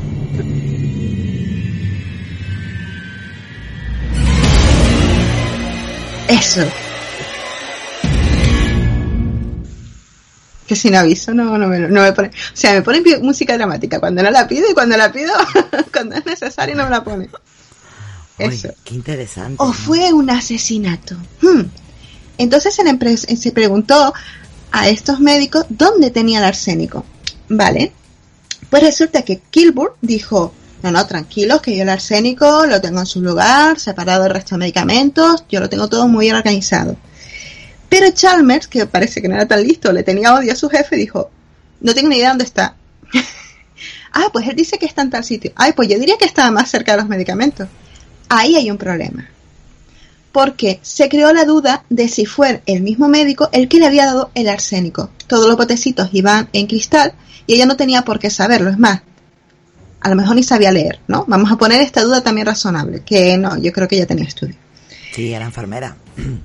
Claro, entonces aquí tenemos un descontrol ya desde el tema del despacho de los médicos. Segundo, uno de, los policías que fueron a hacer el registro, eh, cuando encontraron estos medicamentos, dijo, bueno, estos botecitos que estaban vacíos, dijo que el médico, Kilburn, que estaba con ellos, no sé muy bien por qué, pero estaba con ellos, pues al parecer se había llevado algún potecito.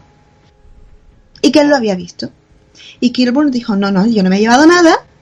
Eh, lo que yo me llevé era para mandarse a, para mandárselo a otro médico que era el que iba a hacer los análisis, o sea, el, el perito que iba a hacer los análisis, que era el doctor Scatterwood. Pero no se sabe nada de esos potecitos. Otra duda razonable. ¿Será que reconoció que eso era arsénico y dijo, uy, uy, uy, uy, uy, ¿qué he hecho? y se lo guardó? ¿Música dramática?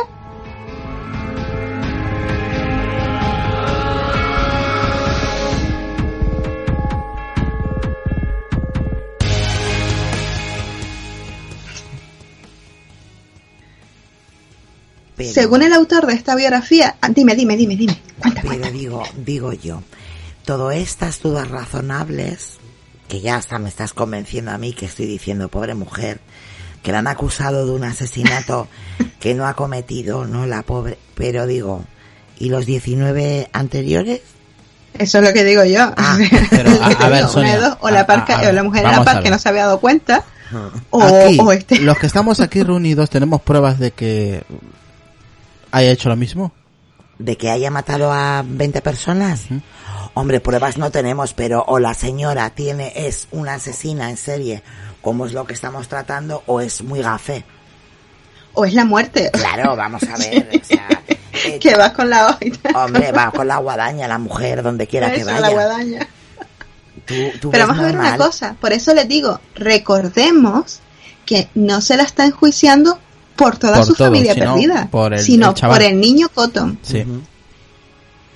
Y eso es lo que importa en este juicio. Dudas sobre la muerte de este niño. Los demás dan igual porque no están enjuiciándose por ello. Bien. Eh, según el autor de esta biografía, al doctor Scatterwood no hay evidencias de que le llegara ningún botecito de esto. Hmm. Música. Música.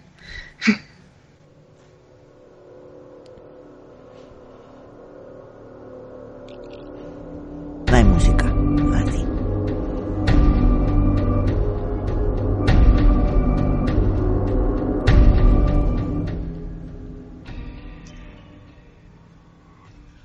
Sigo. Otra de las pruebas, o a lo que se quería eh, establecer como prueba evidente de que Marianne Cotton era la asesina de su hijastro, es que ella era enfermera, que sabía lo que era el arsénico y sabía cómo usarlo. Pero eh, el uso del arsénico, como hemos dicho antes, era normal, porque se hacían este tipo de jabones. Es más, ella lo decía, ella había comprado, sabía que ella había comprado este, este arsénico para hacer este tipo de jabones, que mm, se utilizaban también como pesticida para limpiar la ropa de cama y evitar las chinches.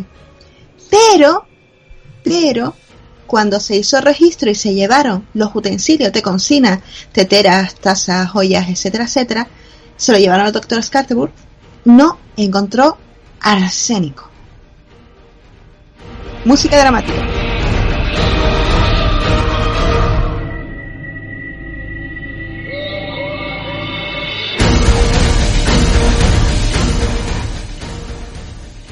Aquí nuestro compañero Nacho se está poniendo todo enfermo la música. No, no, no. No, lo único que eh, ya voy, a comentar una cosa, que ella como enfermera sabía que existía ciertos tratamientos con arsénico, por ejemplo la sífilis. La sífilis se trataba con arsénico y, también ciertas infecciones, infecciones por protozoos o incluso alguna infección gástrica. También se trataba con arsénico. Entonces ella, no sé, Está, yo creo que no se va a librar del cadalso.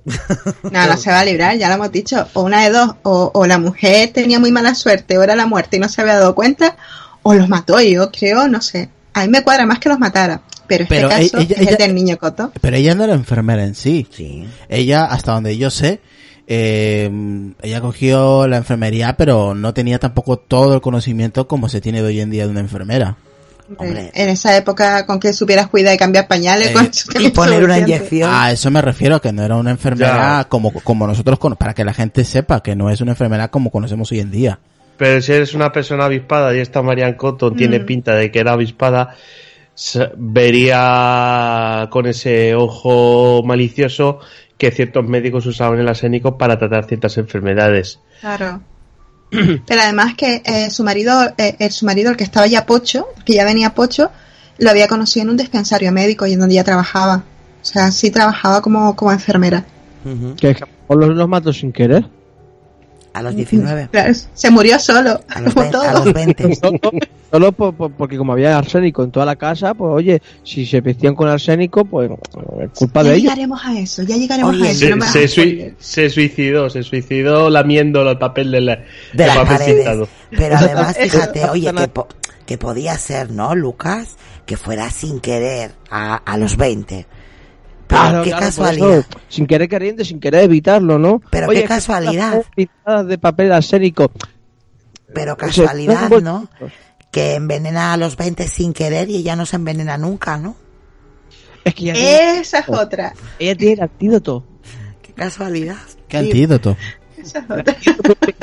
años después el antídoto de no tomárselo. Claro, porque es verdad que lo, desarrolló como, como 70 años antes que los británicos. Ya te digo, en más una... que antídoto es una precaución.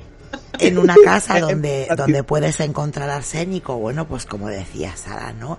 En los, en las ropas, en las paredes, en los jabones, en, en tantas y tantas cosas, pues puede ser que por accidente, ¿no? Bueno, pues la gente lo ingiera, ¿no? Pero coño, no, perdón, eh, ella nunca lo, ella no lo ingiere, lo ingieren las 20 personas que están alrededor, pero ella no. Lista era, desde luego, lista era. A ver, esto, ese fallo en concreto es otro de que encuentro yo a esta, esta argumentación.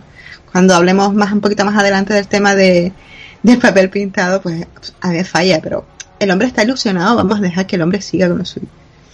Siguiente. Venga, sigue. Música. Vale.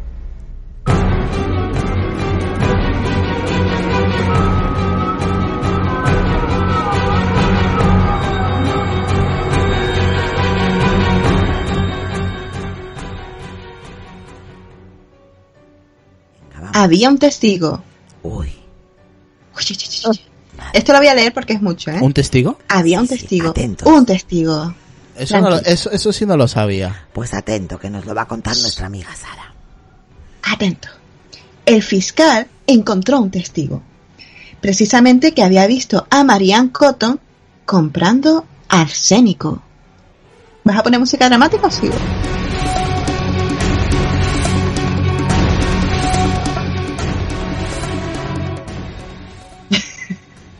La banda es genial. Eh, nuestro testigo se llama Thomas Detchon, o algo así, asistente de farmacéutico William Owen, o el boticario. Según él, hacía, atención, la memoria prodigiosa que tiene este hombre, hacía unos cuatro años, no dos, cuatro, una mujer había ido a la botica donde él trabajaba, atención que se acordaba la hora, entre las 2 y las 3 de la tarde. Joder. El 21 de enero de No me, 1869. no- no me acuerdo ni lo que cené hace dos días. Oye, el hombre se acordaba del día, del mes, del año y de la hora. Increíble. Y era solamente ayudante del boticario. Si llega a ser el boticario, Había trampa, lo había escrito. Ah, sigo, ya. sigo. y había pedido, pues lo que estábamos comentando antes, soft soap, o sea, el, el jabón este, ¿no? Y arsénico.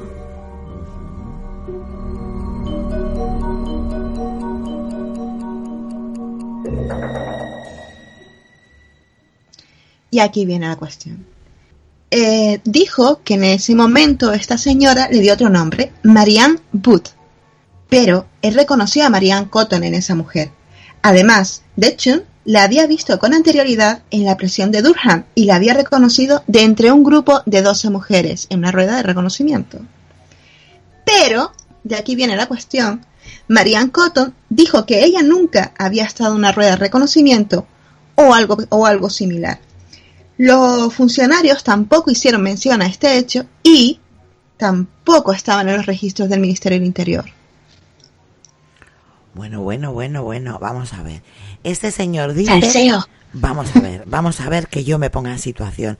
Ese señor dice que la, ha reconocido en una rueda de reconocimiento donde los policías dicen que no ha habido esa rueda de reconocimiento, donde ella niega que en ningún momento la han puesto en esa rueda de reconocimiento. Y, o sea, eh, ese señor eh, se está inventando todo esto, claro. Pero recordemos que recuerda, hombre, los datos los tiene escritos, pero que recuerda su cara de hace cuatro años. Cuatro Hombre, años. Yo entiendo que llevarán unos registros en la farmacia, por malas que fueran aquellas farmacias de antaño. Sí, pero de las recordar, el, ro- pero cantidades. recordar el rostro Pues hombre, tú de hace cuatro años, mira la gente que debe haber pasado por ahí en cuatro años, Sonia. Pues por eso es un poco un testigo un poco falso, ¿no? Un poco. un poco Aparte comprado. de eso, que esto fue hace cuatro años. ¿Lo guardó el arsénico? Sigamos, sigamos, sigamos.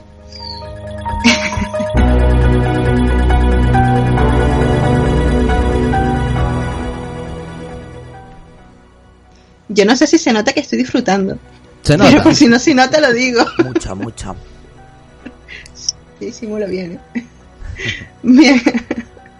Eh, Duchan siguió con su declaración y dijo que la mujer eh, decía que ella quería el arsénico para lo que hemos comentado, eliminar las chinches de los colchones y las sábanas. Pero él dijo, para vendértelo necesitas, necesitas un testigo. Ujú. Que él podía venderle pues algo alternativo, o sea, la marca blanca. Y él dijo, no, no, no, no, no. Se llamaba Book Specific, por cierto. Pero ya no existe, o sea, que no pasa nada por hacer promoción. Y bueno, que para venderle este producto, esta marca blanca o genérica, sí, no hacía falta testigos, pero ya no, ya quería arsénico, arsénico, arsénico. Y se fue a buscar un testigo. Su testigo era Elizabeth Robson. Entonces él anotó la venta en, en el Poison Book, en el libro de veneno, y puso 21 de diciembre de 1869, Marianne Booth, valor de tres peniques de arsénico y soft soap para matar insectos, firmado por Marianne Booth y Elizabeth Robson.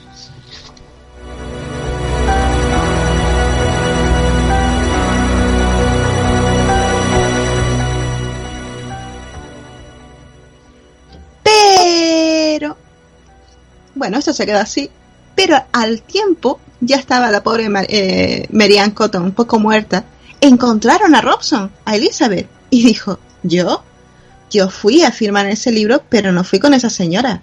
Fui con Marianne Booth, que existía, y que no era Marianne Cotton. Oh my god, pero Marianne Cotton ya estaba muerta. Otra duda razonable, pues lo que ya hemos dicho. Otra duda razonable era el tema del papel pintado, del papel verde. Bien, incluso en esa época hubo un artículo en la revista The Lancet en el que decía que ese papel verde eh, estaba hecho la tinta con arsénico y que era muy peligroso. Básicamente porque con el calor, el frío, los cambios de temperatura, ese arsénico se evaporaba y podía ser aspirado. ¿Podía haber muerto nuestro niño Cotton por aspirar ese veneno, ese arsénico? Porque en su cuarto es donde estaba este papel pintado.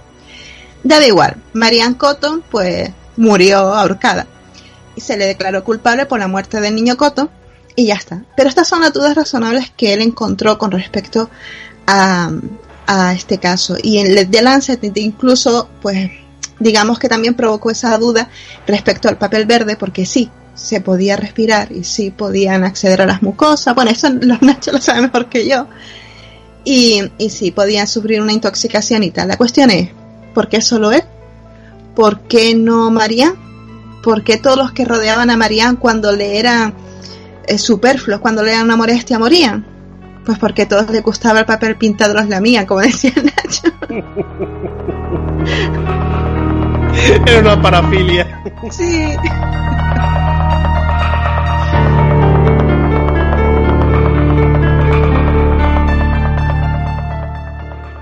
Hombre, evidentemente muchas dudas, ¿no? En cuanto a esas pruebas que se presentaron, pero claro.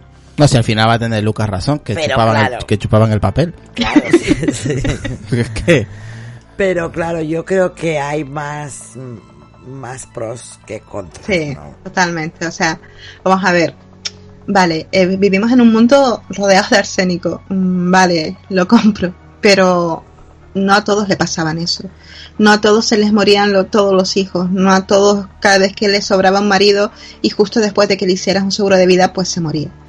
No a todos cuando decían, uy, pues este niño me está sobrando por algún motivo, pues dada la casualidad que moría. O sea, sí, hasta son su madre. muchas personas. Mm, Hasta su madre, su cuñado. pues, Claro, porque Claro, final- pero cuando le molestaban. La forma la forma de vida era para todos igual la eh, el entorno era para todos el mismo pero bueno pues lo que tú dices no en 20 años no se morían 20 personas que te que te estorbaban Lucas No, que lo que yo no me explico es qué se tomaría esta persona para decir que y- o defender a Marianne Cotton con las evidencias claras de que ella era una asesina y que se quitó del medio mm, a diestro y siniestro fuera quien fuera, hijo, hermano, padre, madre, maridos, lo que fuera. O sea, se quitaba a la gente del medio porque les estorbaba. Eh, ¿sabes lo que pasa? que, que yo creo que esta página Y por el dinero. Sí, por el, yo creo que por el dinero, porque. Imagínate, el- a lo mejor te de hace vida. parecer un poquito No, de clickbait, ¿no? no, Por el nombre pero- y todo. Lucas, yo creo que esta página no habla de los anteriores crímenes, de, no los toca. Habla en concreto de, de este Del, niño, ¿no? del- de, de su hijastro. Y es verdad que, que, que lo que nos comenta Sara, ¿no? Hay muchísima, muchísimas ru- dudas en cuanto a este caso. Entonces, claro, sí. Es que lo que sí, dudas porque eh, lo que había dicho Sara, ¿no? Solamente, eh, en realidad, la declararon culpable por, por el hijastro, pero por los otros 19 casos. Sí, pero vemos no. que hay ahí testigos que no son tan Sí, pero no son, fiables, no son el médico. no hay coherencia en, en- Entonces en es hace verdad. cuatro años que te recuerdes de una Claro. cara. es muy en- complicado. Entonces es verdad que en cuanto a ese caso, sí que hay ahí unas dudas razonables que quizás... Vacíos legales. Dudas razonables que no sé hasta Dudas. qué punto sí no sé hasta qué punto eh, bueno pues pues le- les llevaron no a decir en 90 minutos usted es culpable y va a ser ahorcada no porque si Claro, es que hay un problema, Sonia. Recuerda que tú dijiste que aquí se metió la prensa. Si la prensa no llega, no se llega a meter, a, perdón, a meter, quizás hubiera funcionado algo, quizás, pero se metió la prensa. Entonces que eh, en este momento la gente, los jueces, no sé si en este momento ya habían jurado o no, no, no tengo ni idea, entonces Sí, sí, no, no voy sí, a decir sí. nada, pero Sí. cualquiera que juzgara a esta mujer ya venía resabido, por decirlo de alguna forma, ya venía con una, con una sospecha y las nuestras. Sí, sí, había un ¿no? jurado, pero, Pero- además he dicho que el juicio duró solo tres días y que el jurado solo necesitó 90 minutos para llegar a un acuerdo. Mm. Sí, verdad, claro. entonces Eh, muy eh, difícilmente estarían ellos aislados ¿eh? de estas noticias. Claro, es que lo que tiene lo que tiene pinta es que digamos que le, le condenaron por este únicamente por este esta muerte, pero que evidentemente lo que estaba por detrás eran todas las muertes que iba arrastrando y que no podían tener juicio porque no porque lo mismo el, el- el- había prescrito o no había el cuerpo con el que investigar, entonces pues eso es, en realidad le estaban haciendo un juicio sumario de todas las víctimas anteriores. De sin todas formas, decirlo. también mm, hay una cuestión que no tenemos en cuenta, que es la cuestión económica. O sea, hacer todas estas cosas cuestan dinero. Eh, exactamente, Claro, es exactamente. lo que... Uy, uy, por. Se ha colado ahí un Se ha teléfono. colado un teléfono. Separemos los teléfonos de los Por ordenadores. favor. Eh, yo es lo que decía, ¿no? Yo antes, ¿no? Al principio, que quizás, eh, bueno, pues, pues las otras víctimas, que además todas eran familiares de, de ella, no, no tendrían igual el poder adquisitivo de poder, bueno, ir, exhumar, hacer esa, esa autopsia como, como la de este niño, ¿no? Que bueno, su padre era- Que la familia era de dinero Mm, y bueno, dijeron, oye, a ver qué es lo que ha pasado, ¿no? En cuanto a que se le juzgó por este caso, pero se le condenó por los anteriores, bueno, pues no sé hasta qué punto también eso es legal. Lo que pasa que, que sí es cierto que, bueno, pues si ya estaba en la calle, ¿no? Yo creo que al final era un poco una cabeza de turco, que sí que es verdad que era culpable, pero, pero bueno, la condenaron por los anteriores porque yo este, en este sí que apoyo un poco ahí a esta página. Si esto es cierto, no lo veo tan claro, aunque sospecho que ella, ella lo mató, ¿eh? Pero no lo veo Yo yo, tan también. claro. No lo veo yo tan claro, Gaby. Eh, hay muchas cosas, si nos referimos al, al asunto de esta página, que a mí no me, no me dejan nada claro. O sea, es- sería una persona con tanta suerte que, no sé, prácticamente tendría tanta suerte que las personas eran envenenadas y el premio era una recompensa de un seguro. O sea, es medio loco esto. Puede pasar que a veces puede haber alguna situación que eleve una sospecha. Yo recuerdo algunos casos aquí en Argentina y un caso muy emblemático que todavía no se sabe quién mató a la persona, ¿me entendés? Pero bueno, va, va, es como que siempre va sobre el barro. Pero no, no, no se, no se hacen todo, todo este tipo de, de, de- hipótesis un poco medio arrancadas de la realidad.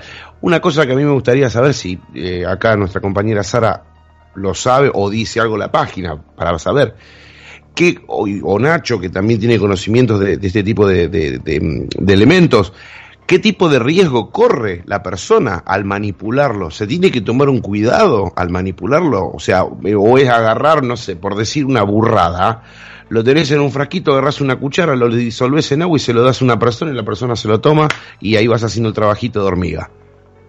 Bueno, chicos, vamos, vamos a hacer un pequeño receso. Vamos a ponerle, vamos a hacer una cosa que no tenía yo previsto hacer, pero vamos a escuchar algo a ver qué pasa.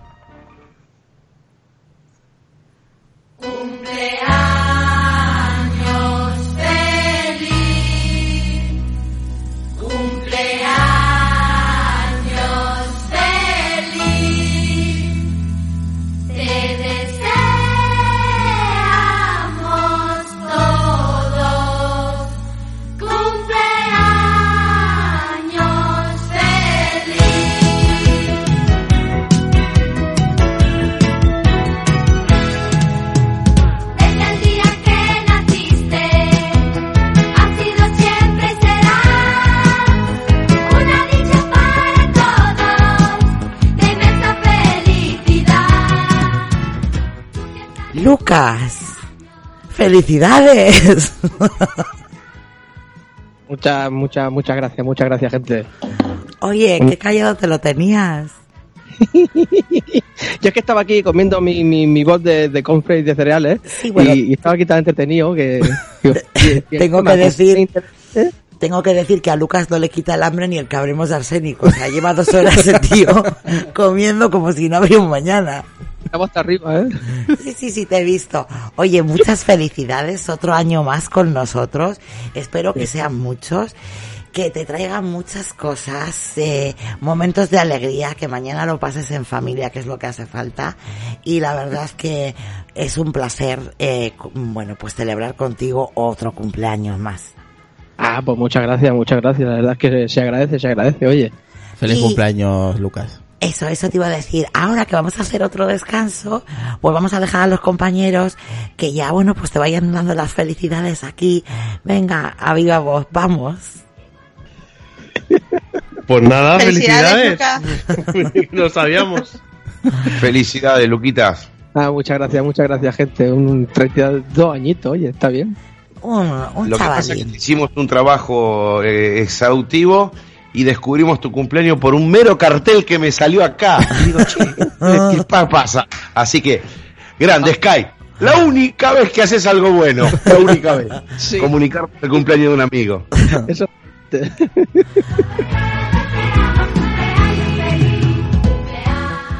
Bueno, estas cosas, esas cosas solamente pasan en Apelianos. Estamos hablando de envenenadoras y de repente saltan los parchís o del cumpleaños feliz.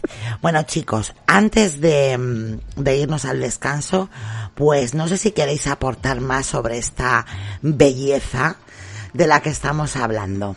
Nacho. Eh, pues sí, yo un par de cosas. Eh, a la pregunta que decía Gabriel, que cómo hay que manipular el arsénico, pues si Lucas quiere regalar arsénico en este día tan especial, lo que tiene que hacer es ponerse, ponerse guantes, porque el arsénico puede ser, se puede absorber por la piel. Entonces hay que tener cuidado. Por eso tiene tanto peligro el tema de, pues el tema del agua contaminada y eso. Entonces luego otra cosa es como viene de polvo, pues con que lo disuelvas en el café, pues ya, ya está, ya lo tienes hecho.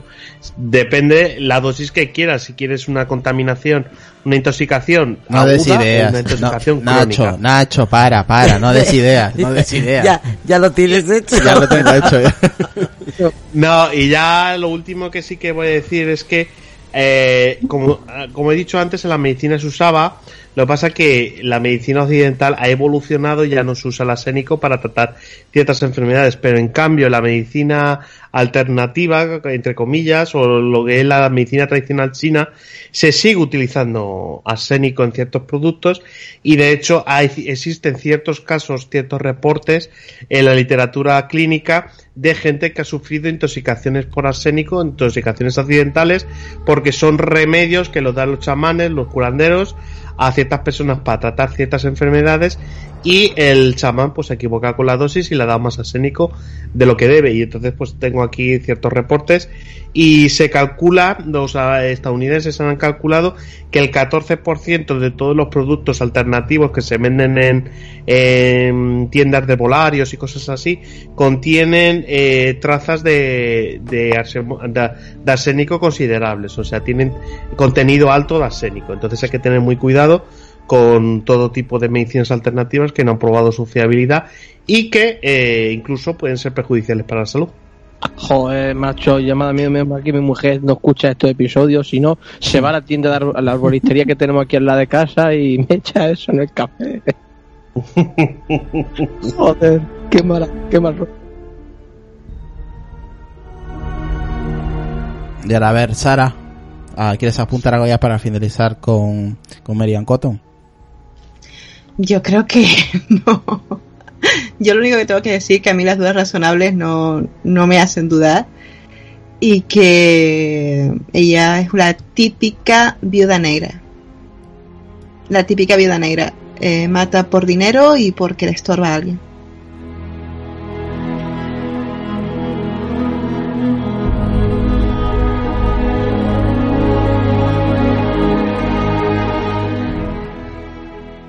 ¿Y nuestro compañero Gaby? Eh, lo que puedo llegar a decir que la locura es contagiosa porque eh, las actitudes de esta mujer ha hecho hasta que creo que son cinco integrantes de una banda de rock le hagan un tributo y hasta tengan el nombre de ellos como banda, como Marian Cotton, o sea, una locura. Vamos a ponerlo, ¿te parece? Para que la gente lo escuche. Póngalo, póngalo.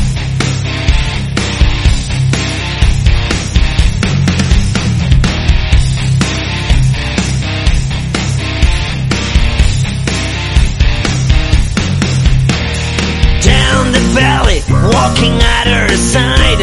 A sick mind's born and I will end tonight. There's nothing you can do. You're out of time. You know, your name becomes the word in his game. He fears his God. He fears his grace. He hates the name that Jesus prays. God brings life. Hell spits on your soul.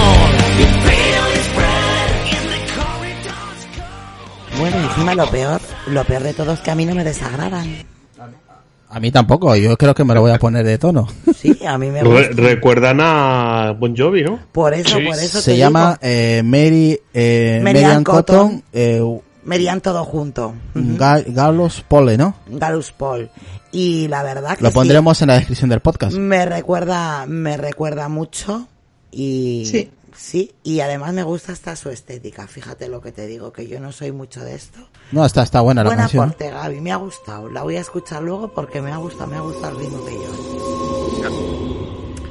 Bueno, vamos a ir al descanso y desde luego si esta buena mujer os ha dejado impresionado, impresionados en plural, porque espero que haya más de uno escuchando, eh, la que viene nos va a dejar fríos.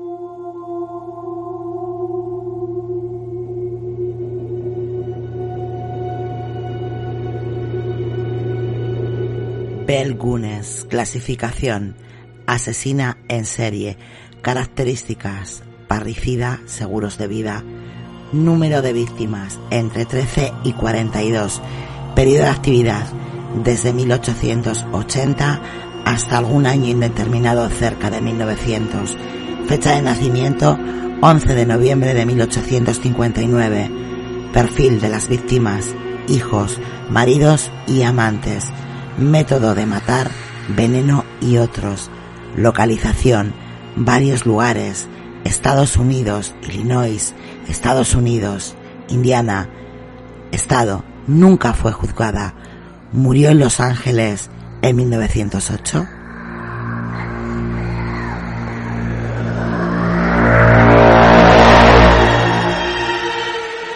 Una viuda negra de comienzos de siglo que reclutaba a sus maridos por medio de los anuncios por palabras, drogaba a sus víctimas y las estrangulaba para descuartizarlas después y darlas de comida a sus cerdos.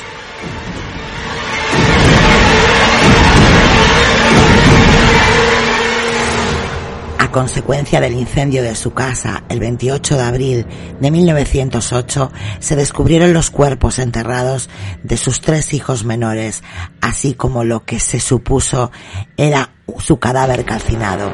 Se le atribuyen entre 13 y 42 asesinatos de hombres.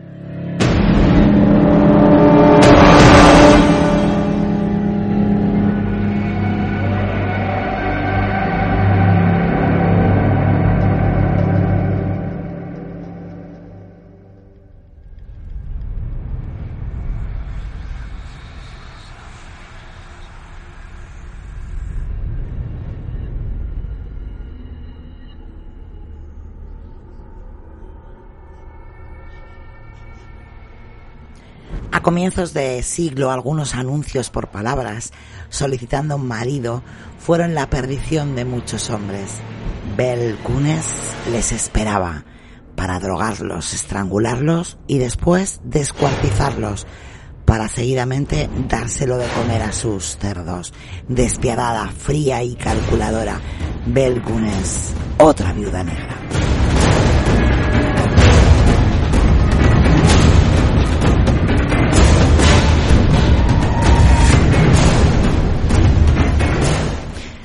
Bueno chicos, otra viuda negra y esta me apasiona. Esta me gusta muchísimo más que la anterior, es mucho más retorcida y yo creo que mm, es de las que a Sara y a mí nos pone Sara. A ver, yo soy fan absoluta de las viudas negras. Yo sé que queda fatal y tal, pero no estamos hablando, no estoy entrando en el tema moral, sino de a la hora de leer casos, ¿vale? Yo, evidentemente, siempre, siempre estaré de favor de las víctimas son malos, pichos malos, malos, malos. Pero cuando vas a leer un caso, es que las viudas negras tienen algo que le falta a los demás. Entre comillas, son más sutiles, pero igual de letales y se suelen cargar a muchísima, muchísima más gente. Lo malo, que suelen ser sus familiares, o gente muy cercanas a ella. Sí. Despacito, despacito, pero ellas van tejiendo esa, esa tela de araña y se van cargando todo lo que está a su alrededor. Eh, sí. Nacho, ¿conocías el caso de, de Belgunes? No, yo es que dentro de la crónica negra mi digamos mis eh, intereses van por otros derroteros. Tú por otros Yo soy más del lumpen, del lumpen de asesinatos de estos de, de gente criminal, pero no soy tanto de vida negra. Bueno, Gaby. Hola, Gaby. Gaby no está, Gaby se fue, pero tenemos a Lucas. Lucas, estamos hablando de Belgunes, vamos a, a entrar un poco en esa historia y estoy preguntando a los compañeros si tú conocías a esta viuda negra o si te, dentro de lo que te puede gustar o no gustar, esta más que la anterior, esta es como más retorcida, ¿no? Sí, está muchísimo más retorcida. Está, vamos, o sea, creo que era muchísimo más guapa que la anterior, pero con una salva, o sea, muy, muy, muy, muy salvaje. O sea, esta es a- al extremo puro. O sea, llegar a descuartizar cuerpos o llegar a venderse en periódicos y, y ponerse un precio ahí de, de lujo, venga, y, todo el que entraba nunca salía. Bueno, vamos a conocer un poco la historia, ¿no? De esta, Ay, a mí no me preguntas. de esta señora. A ti, ¿qué te voy a preguntar? Tú bastante tienes con la música. Oye, dice Lucas, esta era más guapa. Yo no sé, Lucas, donde tiene los cánones de belleza. Esta era fea. Esta sí era fea. Lo he dicho, lo he dicho de manera retórica, ¿no? O Ah, sea, ya. yo- Eh, Irra. No, ya está Gaby ahí. Ah, ya ha venido Gaby. Gaby.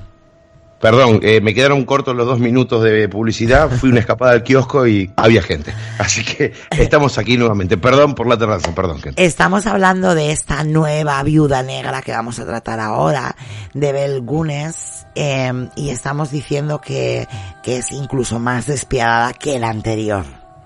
Sí, la fosforito esta. Exactamente, ahí, ahí hemos puesto la fotografía de, de esta, de esta mujer en el chat de Telegram.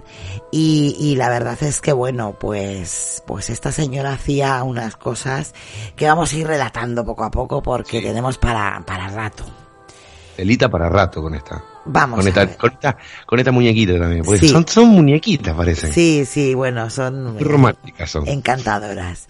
Eh, en la mañana del martes 28 de abril de 1908, un granjero de Indiana llamado Joe Maxon se despertó temprano y olió el humo. Todavía no había amanecido cuando se sentó en la cama y con la cara entre las manos trató de espabilarse. Su primer pensamiento fue, tendremos pasteles recién hechos para el desayuno. Después, Qué cachondo. al apartar las manos de su cara, vio por la ventana que fuera reinaba una oscuridad absoluta. Dormía en una habitación junto a la cocina de la granja. Cuando nuevamente volvió a mirar por la ventana, divisó grandes llamas procedentes del piso de abajo. Corrió hacia la puerta que comunicaba con el resto de la casa, pero no pudo abrirla. La puerta de comunicación estaba cerrada. Comenzó a gritar fuego, fuego, con la esperanza de que la familia se despertase. Todo lo que pudo oír fue el crujido de la madera al ser devorada por las llamas. Joe decidió no dejarse aturdir. Regresó corriendo a su habitación, se puso las botas, recogió su ropa del armario, lo metió todo en la maleta que había traído y se precipitó escaleras abajo cuando ya las llamas comenzaban a invadir aquella parte del edificio. Salió fuera de la casa.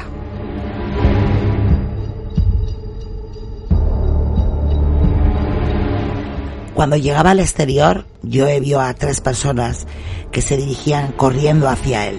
Era el joven Bill Clifford, de la granja cercana, su padre Mike y William Humphrey, el cuñado de Mike. Tiraron algunas piedras a las ventanas donde dormía la familia, rompieron los cristales, pero nadie se asomó. Las llamas crepitaban y avanzaban inexorablemente hacia el resto del edificio, comenzando a cebarse en la carpintería y en los muebles. Al amanecer, el incendio comenzó a decrecer. Durante todo ese tiempo, la dueña de la casa no había dado señales de vida. Numerosos grupos de granjeros de las cercanías fueron llegando. Poco pudieron hacer para combatir el incendio. Al mediodía, la granja parecía completamente quemada. Todos los que rodeaban aquellas ruinas humeantes se preguntaban, ¿dónde estaba el Queenes?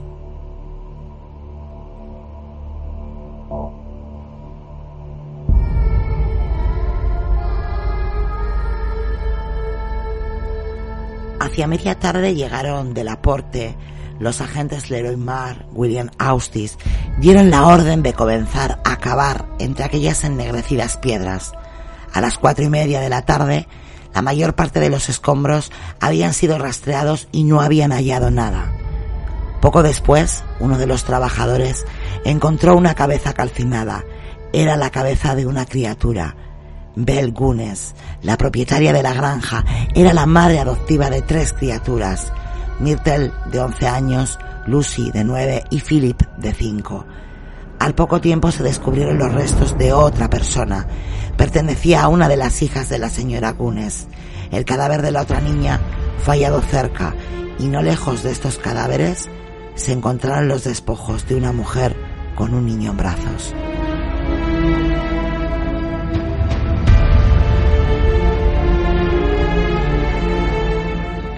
Tendieron sobre el suelo los cuatro cadáveres y al hacerlo observaron algo chocante. Al calcinado cuerpo de la mujer le faltaba la cabeza. Los hombres que buscaban entre las ruinas de la granja Gunes estimaron que era su deber hallarla. Después de todo, por muy calcinado que esté un cráneo, no puede desaparecer. Cuando los cuerpos de las víctimas recibiesen cristiana sepultura, lo más indicado era incluir la cabeza de la muerta en el féretro.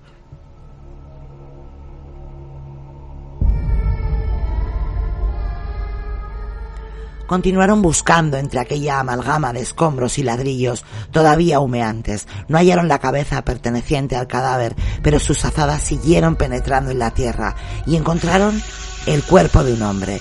El fuego no había alcanzado sus restos.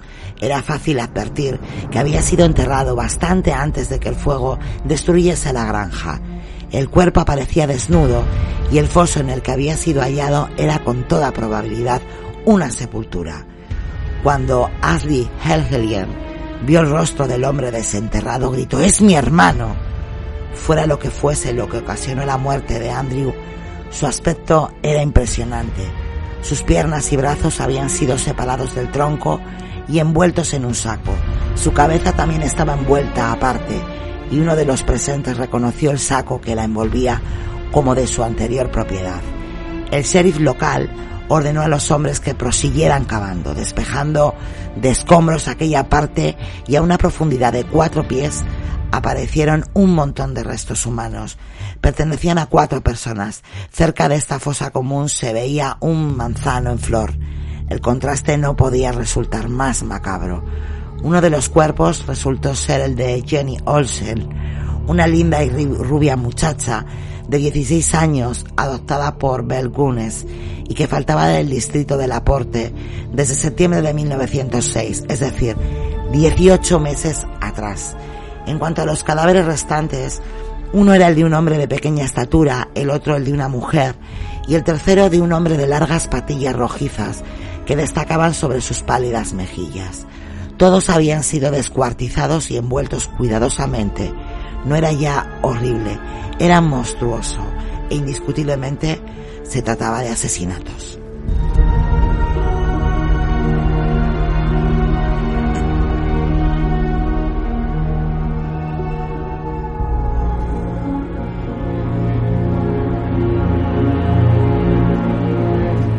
Cuando se hicieron públicos los descubrimientos realizados en la granja Cunes, el distrito se vio invadido por multitud de periodistas. La noticia de una mujer, autora de múltiples asesinatos, apareció en grandes titulares de todos los periódicos y no solo se difundió como un reguero de pólvora por Estados Unidos, sino por el mundo entero.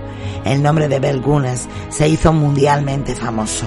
La rubia escandinava que se casaba con los hombres por su dinero y luego los descuartizaba, envolviéndolos cuidadosamente sus despojos, es única en los anales de los asesinatos en masa. La Circe del Correo la llamaron los periodistas cuando se narró su historia después de las investigaciones llevadas a cabo por los policías. Dichas investigaciones revelaron parte de la historia de esta enigmática mujer que nunca fue llevada ante los tribunales después de aquella noche en que se produjo el incendio y reveló al público su sangrienta historia, jamás volvió a saberse de ella.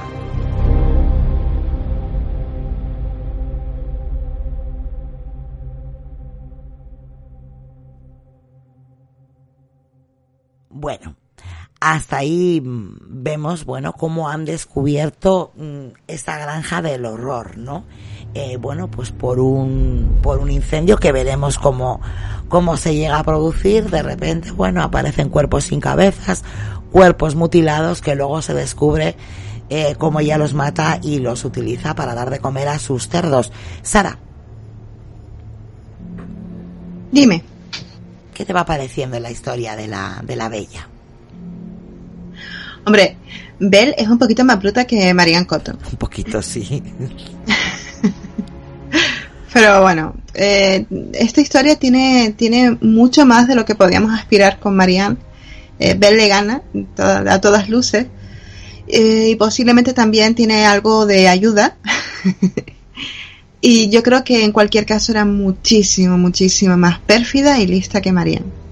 Sí, la verdad que muy lista porque... mm, porque fueron muchos los crímenes que cometió y si no llega a ser por este incendio, bueno, pues yo creo que podrían haber sido muchísimos, muchísimos más.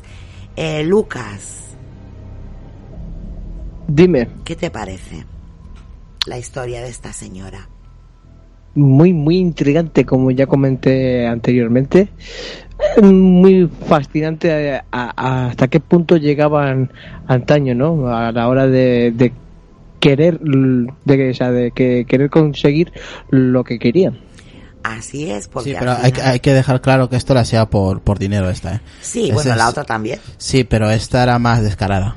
La, bueno, esta sí, bueno, esta, esta además es que no se cortaba. No, no, no, cortaba esta no, porque nos dice, no, aquí voy a quemar aquí, que si hace falta con niños dentro y le da igual, a mí darme el seguro y cobró mucho dinero en, en todo lo que hizo en, en su tiempo.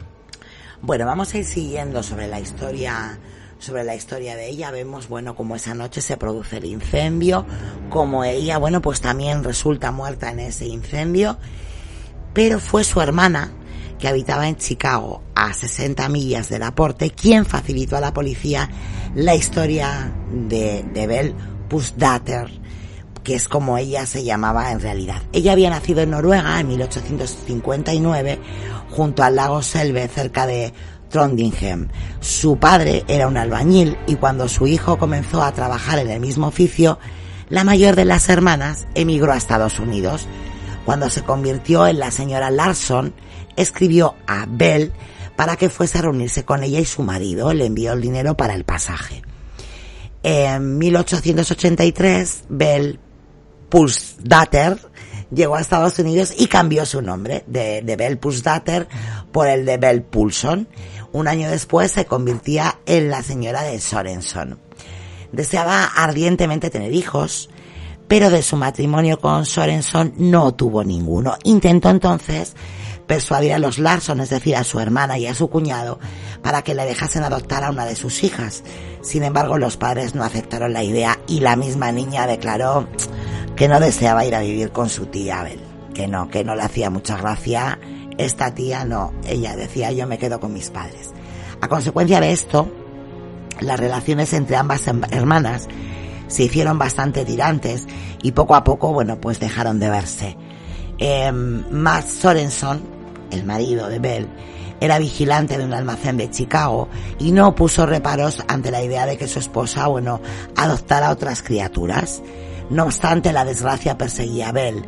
En aquella época su casa se incendió tres veces y perdieron casi todo lo que poseían.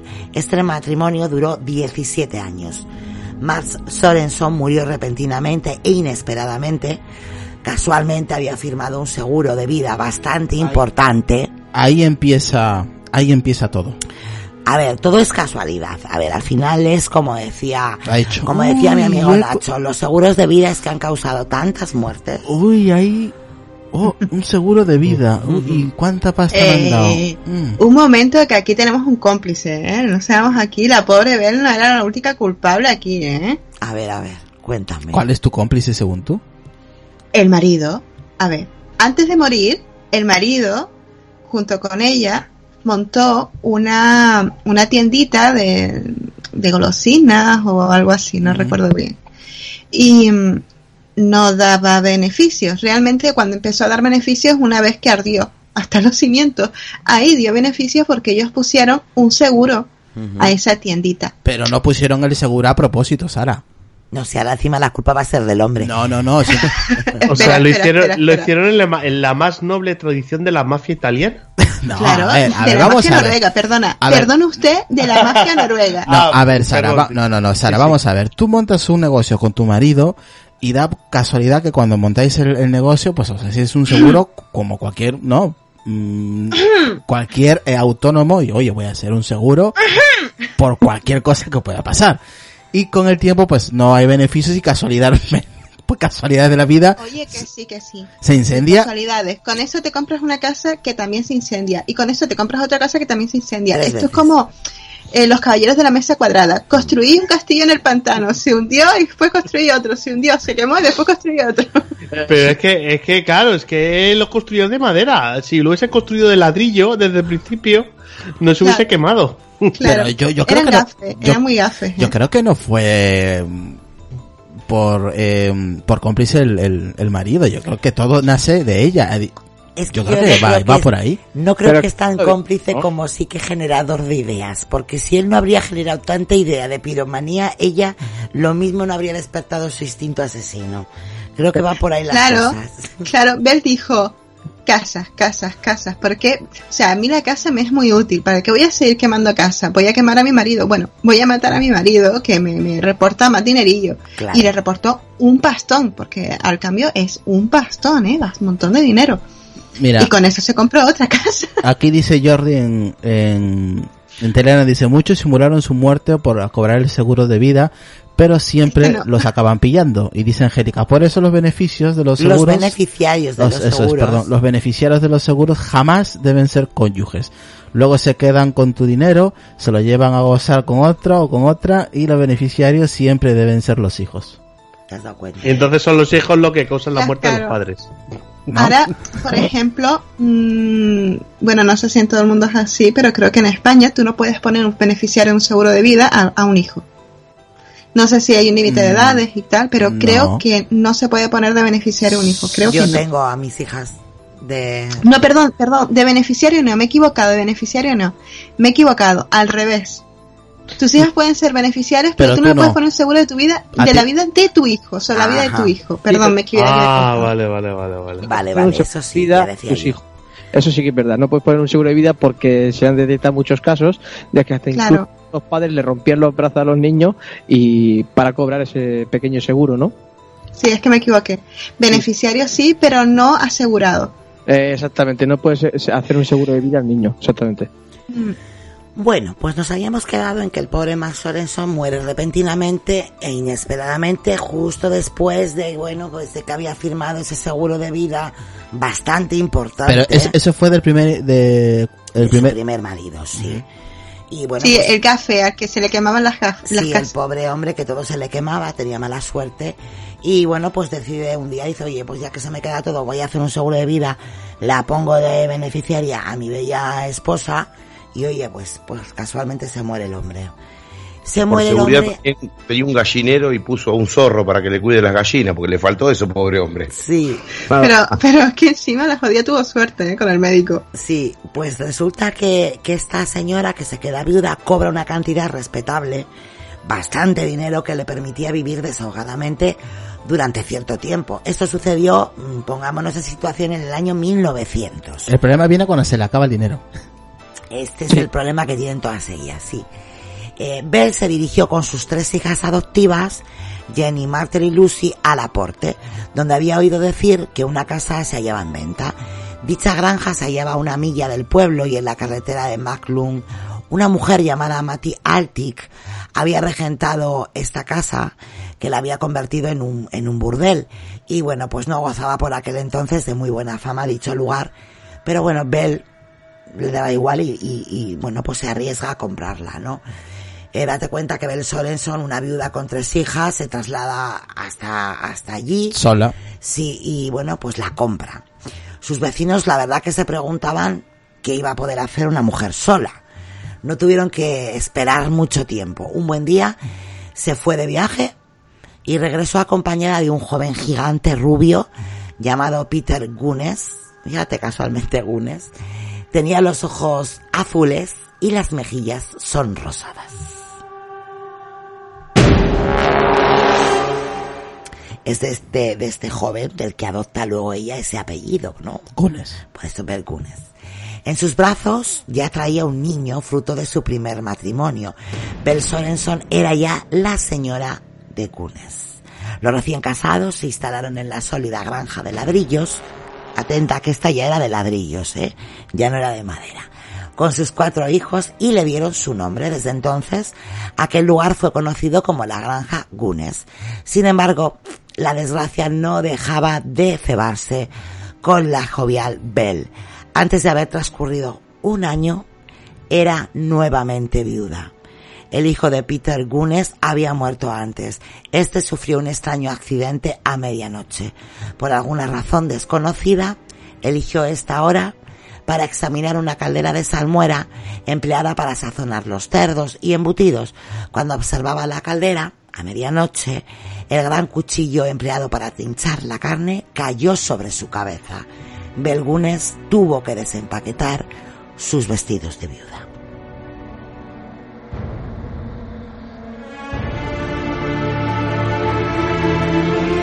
Vaya, qué mala suerte, oye. Muy mala suerte. Estas viudas negras todas tienen muy mala suerte. ¿Qué pasa? Los habitantes de las granjas vecinas pues acudieron a consolar a la noruega. Algunos de ellos eran de origen escandinavo como ella y su difunto esposo. Su simpatía era auténtica y se ofrecieron a ayudarla en todo lo posible hasta que sacase la granja adelante y pudiera cuidar y educar a sus hijos.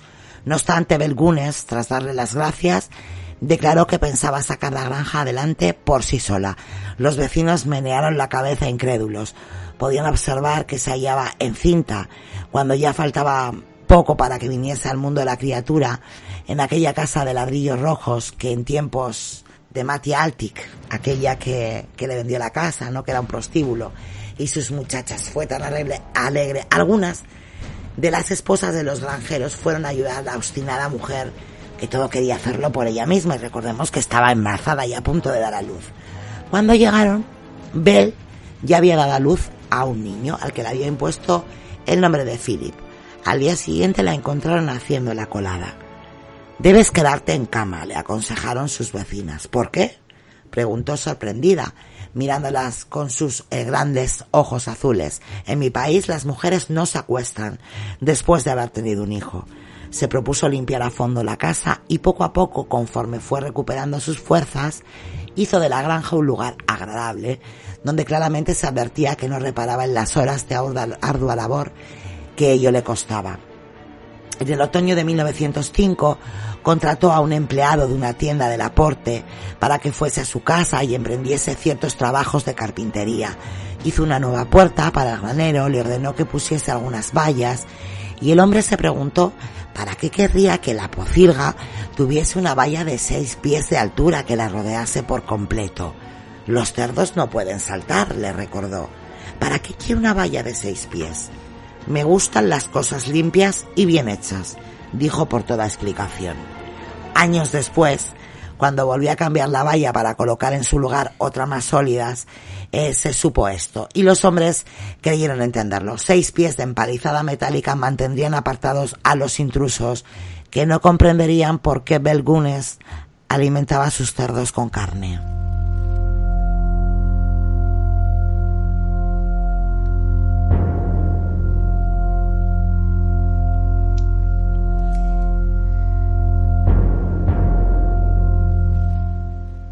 Mientras trabajó en la granja Gunes, el carpintero descubrió una habitación a la que se entraba por una puerta medio oculta y en la que se veían unas mesas y varias sillas.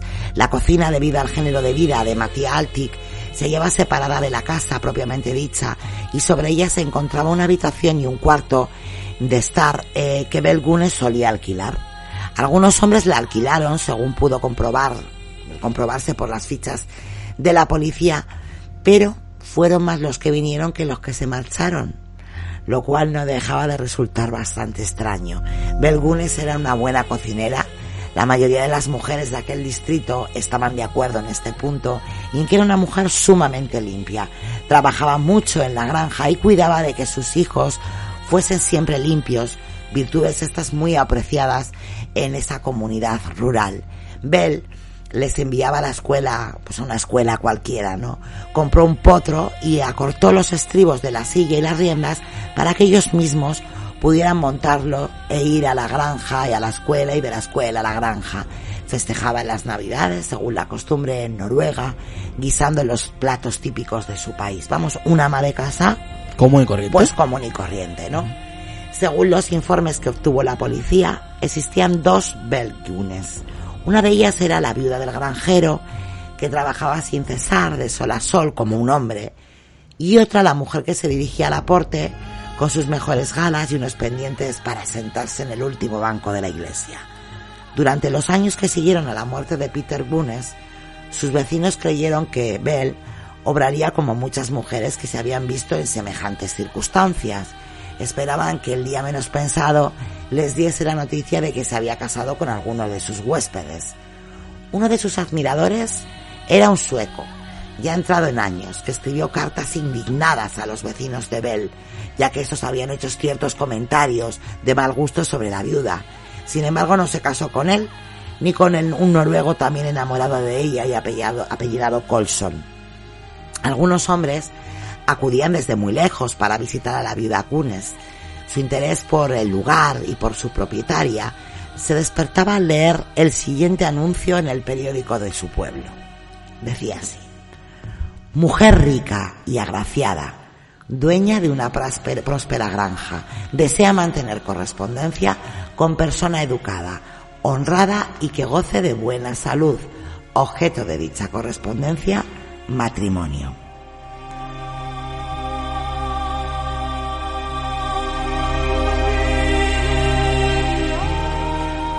O bien este otro anuncio y decía de esta manera. Se desea una mujer dueña de una granja próspera, desea un hombre de confianza como socio para la explotación de la misma. Se requiere algo de dinero para invertir en el negocio.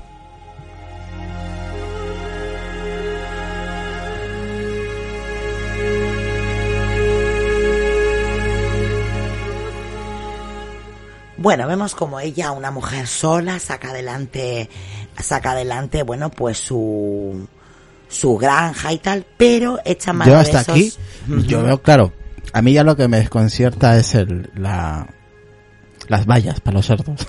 Claro, a ver, Ahí ya dije, uy, bueno. claro, ella lo que no quiere es dije, que desde fuera, No es normal, chico. Un metro, lo averigüé, un metro 82.9 centímetros. O sea, un metro con 83 era lo que medía la valla. Es imposible. O sea, imagínense que, no sé, la persona que tendría que tener un control sobre los cerdos tendría que medir dos metros Para poder ver O sea, algo, claro. para poder ver algo. Es increíble. Ese, ese dato es fundamental. claro, ella, Es- es ella no quería, ella no quería que los de fuera vieran, Vieran. realmente lo que ella estaba echando de comer a esos cerdos, ¿no? Y es verdad que es una persona que nunca pidió ayuda a sus vecinos, que ella, bueno, como buena escaminaba, era una mujer fuerte. Es más, creo que eh, su, no sé si Nacho o Sara sabe alguno de este dato, me imagino que sí. Eh, su familia, eh, creo que su padre, no, no sé si, no era albañil, era, se dedicaba a algo del, del, del circo, ¿no? que yo sepa, ¿no? Mm, No, yo que yo sepa, el padre se dedicaba pues a lo que albañil o construcción o algo así. No Yo era decir nada es la primera vez que lo oigo. No era nada referente a lo del, del mundo del circo ni nada. No, Pues igual es un dato que desconozco. era, era albañil, no, yo lo- No, No. no, en todos los sitios que he mirado, sí, siempre han dicho que era... eh, lo único así distinto que he visto que en unos decían que tenía cierta... que no eran tan pobres y en otros que sí que eran, vamos, que estaban en la miseria absoluta. Ese es el único dato un poco diferente que he visto según las fuentes, pero en todos dicen más o menos lo mismo, que se dedicaba, era peón o albañil, o, Sí. bueno, que se dedicaba a eso. Sí, sí, yo también, ¿eh? que era albañil y de hecho su hermana cuando cuando emigra, pues por por esa extrema pro- pobreza, ¿no? Que Exacto. tiene que tiene la familia le mandan incluso el dinero para que vaya a vivir con ellos y empiece una nueva vida, ¿no? Yo es lo que hasta donde he podido Igual. averiguar. Ujú. ¿Ya sacaste lo del circo? Yo, Sonia, quisiera No sé. aportar lo siguiente. Se dicen las malas lenguas que cuando vos querés cometer un crimen y te querés deshacer de un cadáver, es muy factible que tengas unos resultados de sumamente alta posibilidad positiva, valga la redundancia y las palabras usadas, de tirar el cadáver a los chanchos o a los cerdos, comúnmente se dice. ¿Por qué? Porque el cerdo tiene la gran particularidad de hasta comer huesos. Entonces-. Mm, o sea, no sé hasta qué punto los cerdos eran parte del negocio, sino eran parte de la limpieza del negocio. O eso, o que eran cerdos ibéricos ahí. de bellota. Era ahí que le daba la carne ahí una sustancia. Increíble, ¿no? La forma en que tiene de deshacerse de, de los, bueno, de ciertas partes de los cadáveres, porque otros restos se encontraron, ¿no?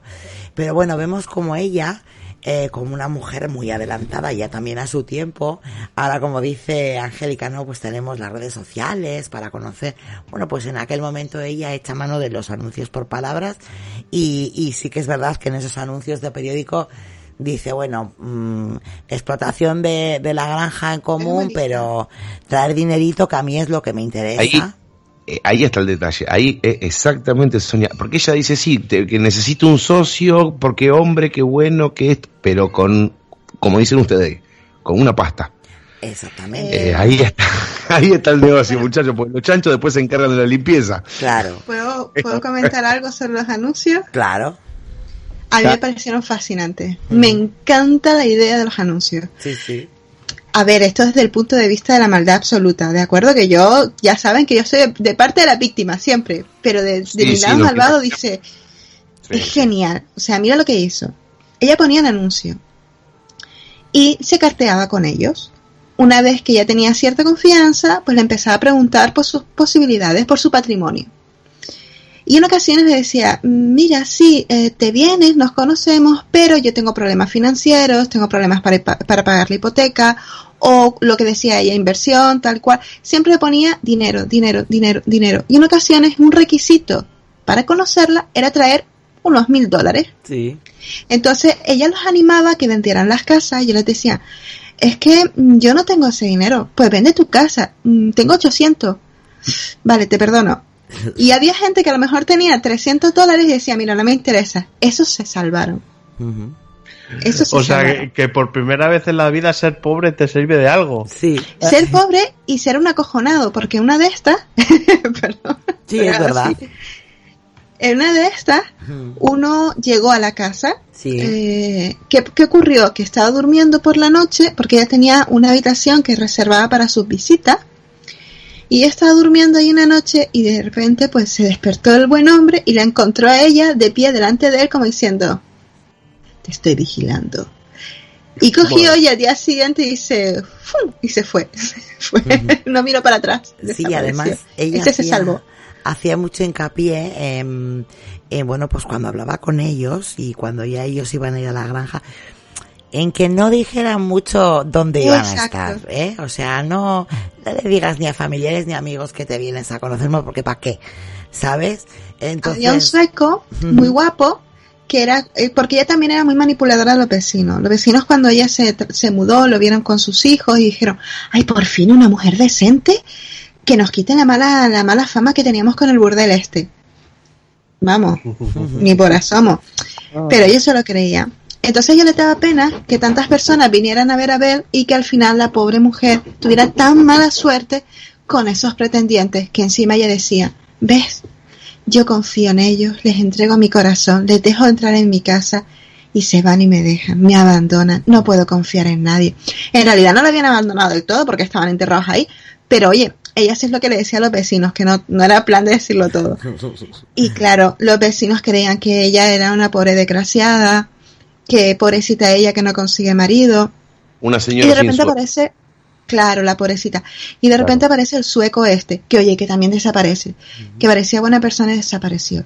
Pues a este le dijo, cuando vengas, el dinero, porque él tenía como, ella lo que decía es que tenía que, que mm, convertir su patrimonio en papel, o en acciones, o en dinero, o en lo que fuera. Y entonces que se lo cosiera en la ropa interior por la parte de dentro, para que nadie lo viera, y que no le dijera a nadie a los- nada a los familiares. Pero el hombre también era mala persona y desapareció, la dejó sola la pobre. tuvo mala suerte en sus La relaciones, es verdad. Bueno, estos anuncios estaban redactados con el fin de interesar a dos tipos de hombres. Pero ambos tenían una cosa en común, como venimos diciendo, el dinerito. Después de ponerse en contacto por carta con Bell, empaquetaban sus cosas y se dirigían a la granja situada en las afueras del aporte, donde eran recibidos por una amable mujer que los obsequiaba con una cálida sonrisa y sabrosos platos. Bueno, ya sabemos que, bueno, pues a los hombres se les enamo- enamora por el estómago. En una palabra, Bell Gunes se ganaba la simpatía de los hombres que tenían dinero. Según se supo después, la rubia Bell, se, de robustos brazos, solía ser muy complaciente cuando quería. Los vecinos que observaban la procesión de hombres y mozos que llegaban a la granja Gunes se preguntaban por qué ninguno de ellos se quedaba. Por toda explicación, como nos decía Sara, la viuda se encogía de hombros y decía que el visitante se había marchado. No obstante, no vieron a par- partir ni a uno solo. Uno de los pocos hombres afortunados que abandonaron la granja con vida fue al que se refería antes Sara, George Busby. Tras leer los periódicos la noticia del incendio y el descubrimiento de varios cadáveres, pues envió al sheriff Smutter las cartas que había recibido de Bell Guinness. Eh, dijo al sheriff que tan pronto como llegó a la granja, Bell le preguntó cuánto dinero había llevado consigo. Divertido ante aquella pregunta respondió que muy poco, pero que poseía una cuenta corriente de varios cientos de dólares en el banco y una buena granja. Bell le combinó para que vendiese la granja y luego acudiese a reunirse con ella, trayendo todo su dinero. Su lentitud en, obede- en obedecer aquella orden le salvó la vida. Mientras el sheriff Smutter leía las cartas que le entregaba Busby, un inspector de Colorado llamado Schultz, se dedicó a buscar objetos entre las ruinas de la granja. Con ayuda de su aparato halló algunos cuchillos, páginas de libros referentes a anatomía, a hipnotismo, junto con restos de piel y huesos humanos. Halló también 12 relojes de caballero, lo que no dejaba de resultar extraño, ya que bajo la pocilga únicamente se habían encontrado ocho cadáveres. Cuando logró despejar de escombros aquel lugar, encontró hebillas, sortijas y fragmentos de reluciente metal. Mas el viejo Louis Schultz no halló con ayuda de su aparato lo que deseaba el sheriff y el forense, la tan preciada cabeza de Bell Gunes. Dicha falta entre todos los restos humanos aparecidos en la granja permitió al sheriff Smutter, que ya estaba cansado de ver aparecer su caricatura en todos los periódicos, un descanso que aprovechó para proceder a la detención de un hombre llamado Ray Lamper. ¿Quién era este hombre? El carpintero que contratara Bell Gunes cuando comenzó a reformar la granja, aquel que la dijo, oye, ¿por qué tan alto eh, el muro este de los de los cerdos? Bueno, pues le detienen a este señor. Un vecino declaró haber visto a este hombre cerca de la granja cuando estaba ardiendo y tras su interrogatorio fue detenido acusado de haber provocado él el incendio. El relato de este señor fue conocido casi inmediatamente. Sus declaraciones después de los descubrimientos realizados en la destruida granja parecían encerrar un especial significado. En su declaración él afirmaba la señora Gunes me propuso que contrajésemos matrimonio y cuando ya éramos amantes me dijo que antes de que se celebrase el matrimonio sería conveniente que yo me hiciese un seguro de vida. Ay, amigo. Así lo hice, nombrándola beneficiaria, pero cuando le enseñé la póliza comenzó a posponer la fecha de la boda. Un día encontré a un extraño en casa. Se llamaba Andrew Herfelian. Creían hallarse solos, pero oí claramente como Bell le decía que estaba harta de tener a Lamper a su alrededor. Días más tarde me envió a la estación para recibir a un primo suyo, un tal señor Mo. Según me dijo Bell, en el caso de que no llegase, yo debería pasar en el pueblo toda la noche. Fui a Michigan City a esperar el tren, pero en él no viajaba ningún señor Mo. Entonces comprendí que Bell había inventado aquella historia para desembarazarse de mí. Regresé, pues regresé al aporte y al filo de la medianoche me dirigí a la granja.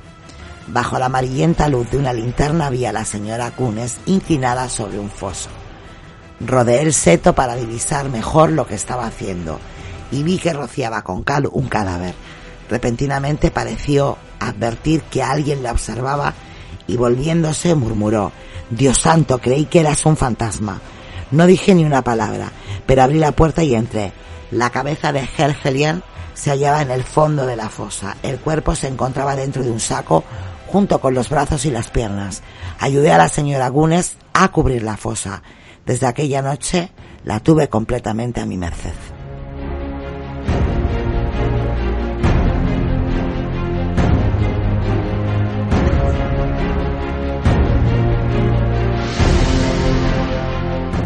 La declaración de Lamper, si era verídica y muy probable que lo fuese, indicaba que había sido cómplice en los múltiples asesinatos cometidos por Bell Gunes o, o bueno, o tú crees que él fue cómplice en, todos los asesinatos o que solamente le descubre en este y bueno, ahora la tiene comiendo, comiendo de su mano.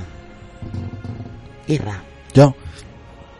A ver, él lo tenía una vez que se la pilló con las manos en la masa y dijo, aquí la tengo, comiendo de mi mano. Y cómplice no, pero... Pero vamos, la tenía comiendo de su mano y esta era lo que buscaba. Eh, Sara. El tema de Ray lo tenemos mm, eh, según la fuente que veamos. Hay una declaración que se publica con posterioridad a su muerte, que lo comentaremos al final si les parece, porque en verdad es una declaración, no es- más bien lo, lo- lo relevante quizás un poquito lo que se comenta por encima y, y cómo se llegó a publicar. Y digamos que Ray tenía un problema y nunca se sabe hasta qué él, hasta qué punto él estaba enamorado de Bell y viceversa, pero él se convierte en amante de Bell. Y tenía un grave problema con el alcohol. Entonces él se dedicó a ir, antes de que viniera el, el sueco, que nunca me acordaré del nombre, pues este señor que se quedó con su habitación. pues antes de que él viniera, pues Ray se dedicaba a ir por los bares de Laporte diciendo y chuleando de, de su amante. Y em, de que le había comprado esto, de que le había comprado lo otro. Bueno, quien dice comprado, lo mejor es que lo heredó, entre comillas, comillas, comillas. La cuestión es que después de que viniera este sueco, pues ella se lo quitó de encima. Y él se sintió, y esto es importante, él se sintió muy frustrado, muy herido en su amor propio, y se dedicó, y atiendan este dato, a amenazarla públicamente.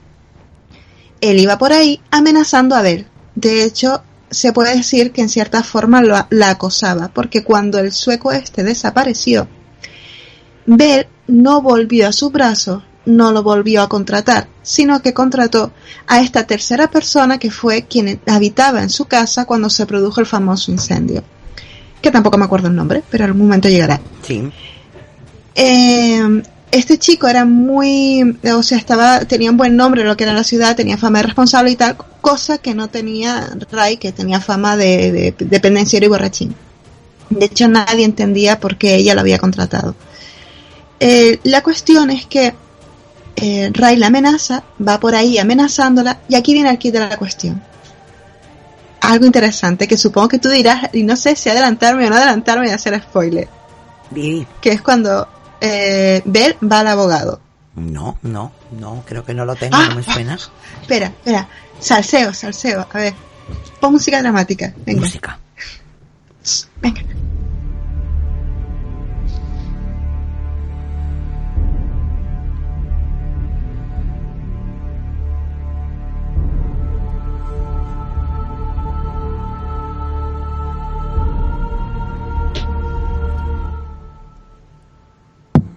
Bien.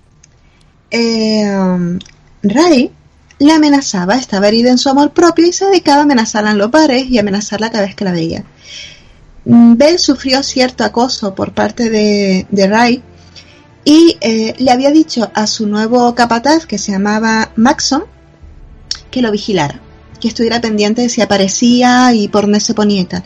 De hecho, él decía que lo había visto varias veces espiando entre unos árboles que rodeaban la granja, entre unos olmos, y había salido incluso llamar la atención y este había salido corriendo. El caso es que Bell se levanta un buen día, o casualidad, justo antes del incendio, el día anterior, y se va al abogado, porque Bell tenía dinero.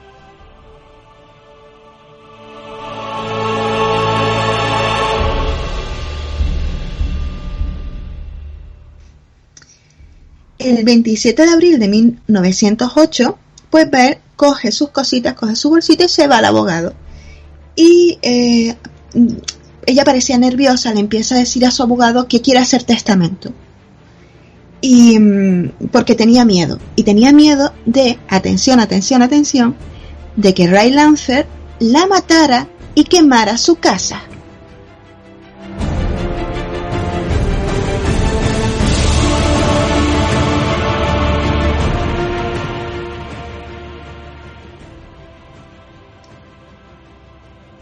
Hace testamento y deja establecido que todas sus propiedades, su dinero, sus bienes, sus casas, su casa, perdón, eh, se queden eh, a cargo de sus hijos, es decir, los hijos son los beneficiarios. Y en caso de que estos, por esas cosas de la vida que nadie espera, y por supuesto yo no, esperaba, en el caso de que sus hijos muriesen, pues su, eh, su ya no me acuerdo, patrimonio, perdón, su patrimonio pasará eh, noruego en inglés, que no me sale la palabra, espérate a ver, Norwe- Norwegian Orphans Home, que era un orfanato mm, noruego, ¿no? El abogado dijo, no, no, este no es el nombre oficial de este lugar, pues va- vamos a esperar un poco, voy a encontrar cómo se llama, tal y cual. No habían redes sociales, eso se podía demorar pues varios días. La mujer entró en histeria, dijo, no, no, no, no, este hombre me va a matar, va a matar mi casa, y la mujer era adivina, y lo sabía todo y dijo, no, no, no, no, no, me lo haces ahora, ya tú, ya, cuando quieras, pues lo arreglas. Y así pasó. Él firmó el documento y ella también. Elevado a público, todo está bien, todo perfecto. Pero ella era divina.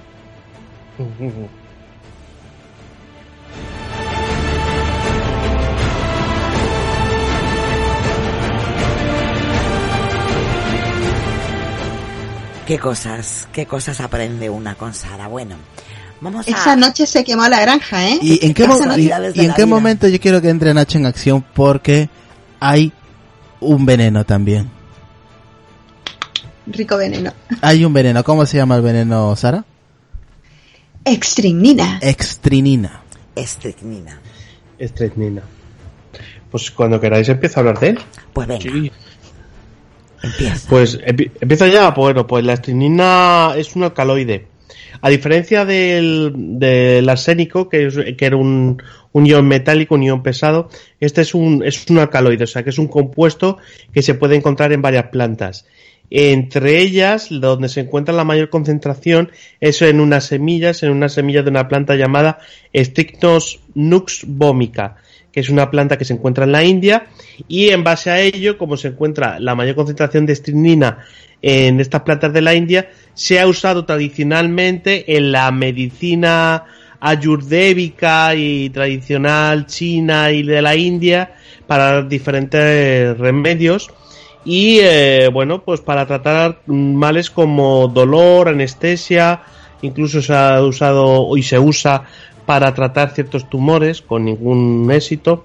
Y eh, en la, la parte digamos concentrada de esta trinina cuando se obtiene pues eh, a diferencia de a diferencia de, de aquí del arsénico, este es incoloro, es inodoro, pero tiene como aspecto negativo que tiene un sabor amargo. Entonces la gente puede notar un cierto sabor amargo Sí. y eso puede ser una pista para que están siendo, Envenenados. eh, digamos, envenenados por estrinina. Eh, al contrario del arsénico, es muy fácilmente absorbido por el tracto digestivo y los primeros efectos se pueden notar en torno a los 15-30 minutos tras ser ingerido. ¿Y cuál es el efecto, Nacho, de, de este veneno? Los efectos de este veneno, eh, bueno, pues eh, hay varias circunstancias Claro. como veneno, porque se puede usar como anabolizante y se puede usar para otro tipo de circunstancias, como por ejemplo la medicina eh, alternativa. Bueno, pues eh, como veneno es un envenenamiento de tipo agudo, al contrario de del arsénico que podría ser agudo crónico, aquí estamos hablando de un envenenamiento de tipo agudo. Es un eh, una vez ingerido, pues en unos 15-30 minutos se empiezan a notar los efectos y los efectos son eh, empiezan episodios de convulsiones que ocurren entre 30 segundos y 2 minutos. Son contracciones, contracciones muy fuertes que tiene diferentes efectos como una espada arqueada, extremidades extendidas, mandíbula apretada y también los músculos de la cara están contraídos para formar lo que se denomina la risa sardónica, que es un tipo de risa que se le ve ahí a la gente con la mandíbula apretada y haciendo la sonrisa, eh, al estilo Joker. Eh, en, estos periodos de, de conciencia, eh, de, de contracción, el paciente o, el- o la víctima pues tiene plena conciencia de lo que le, le está pasando al cuerpo. Y eh, normalmente eh, son varios ataques de estos de contracción, de convulsiones tan fuertes, con un intervalo, digamos, de relajación de unos 10-15 minutos. Y entonces la muerte suele venir no más allá del quinto ataque, pueden ocurrir hasta un máximo de, de 10 ataques, no más allá del quinto ataque, porque en cada episodio de convulsión, tras esos 10-15 minutos de relajación, el ataque, digamos, de, de contracciones, la convulsión, es más fuerte que el anterior. Y entonces la muerte suele venir por una contracción de los músculos del diafragma o de los músculos intercostales que son y de los músculos abdominales que tienen que ver todos con el tema respiratorio. Entonces el, paciente, digamos la víctima, muere, muere asfixiada porque no es capaz de realizar los movimientos de respiración.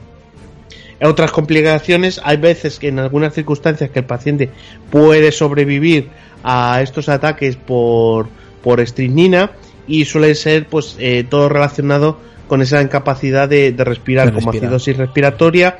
También pueden ocurrir fallos renales, eh, anosia cerebral, lo cual puede tener secuencias psicológicas.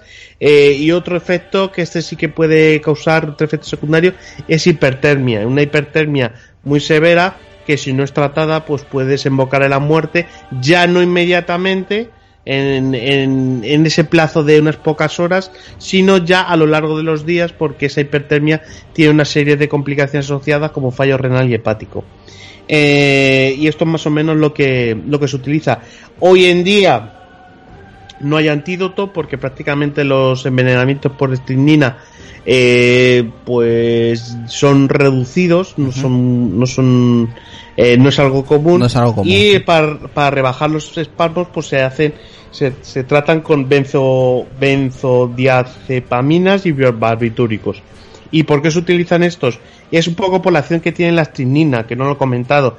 La astrinina lo que hace es unirse a los receptores de la glicina de las neuronas que de las membranas posinápticas de las de las neuronas eh, motoras. Entonces eh, lo que tiene la glicina el efecto de la glicina es un es un eh, es un neurotransmisor inhibitorio para que se produzca el movimiento, pues normalmente el, el neurotransmisor, eh, digamos que conduce la, la capacidad de movimiento, Sí. es eh, la, acetilcolina, pues existe uno que es un inhibitorio. Entonces, lo que la, a, a cada neu- motoneurona que es responsable de hacer el movimiento de, de los músculos, eh, pues tiene una serie de inputs, una serie de, de axones que van llegando y le hacen sinapsis. Unos son excitatorios y otros son inhibitorios. Pues todo ese balance es lo que hace que si la neurona transmite el impulso nervioso para que una fibra muscular se contraiga o no.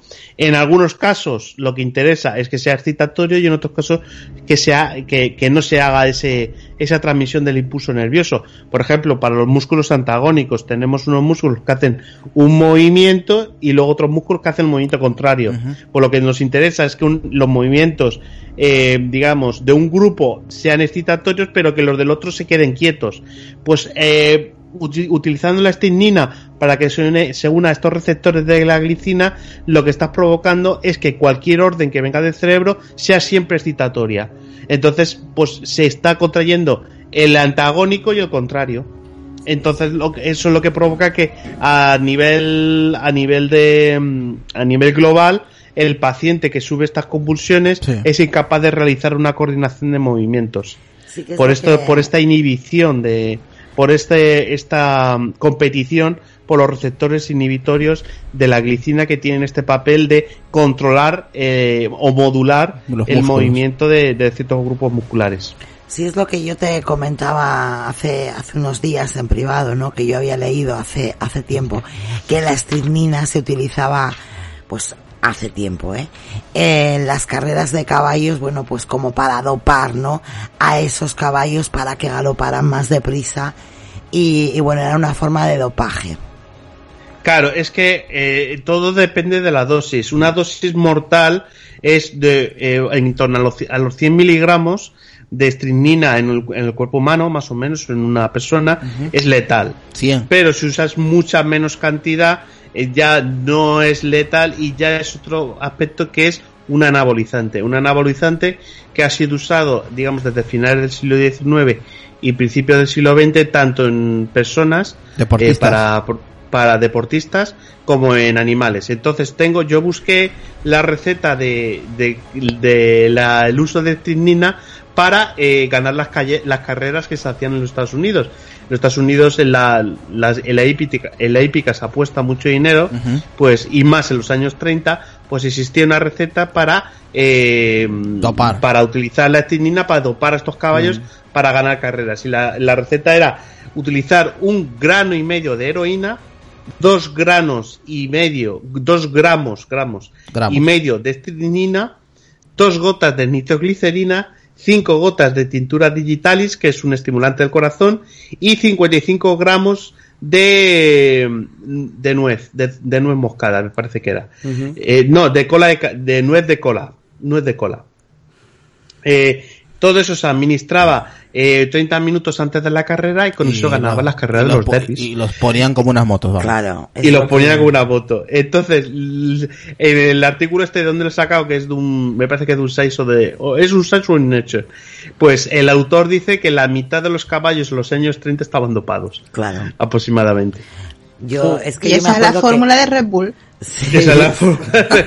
luego tengo, tengo la fórmula de Red Bull. eh, luego hay un caso particular de un dopaje, pero este es un dopaje legal. O sea, porque eh, todo esto tiene que ver con los Juegos Olímpicos. Los Juegos Olímpicos, los primeros fueron los del año Es- 1896 en Atenas, los de 1900 en París, pues estamos en 1904 en San Luis. Lo cual, quizá aquí estaba nuestra, aquí nuestra protagonista revolucionando por eso por San Luis. Pues eh, en la prueba de maratón, pues Thomas Hicks, que era de Massachusetts, pues corrió la, la prueba de maratón, pero ya llegando a la meta empezó a desfallecer.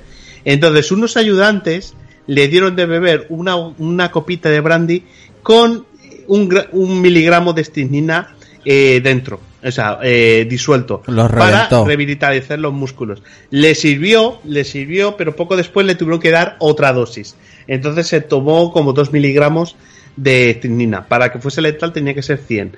O sea, le dieron una concentración de un aproximadamente un 2% de, de la dosis letal.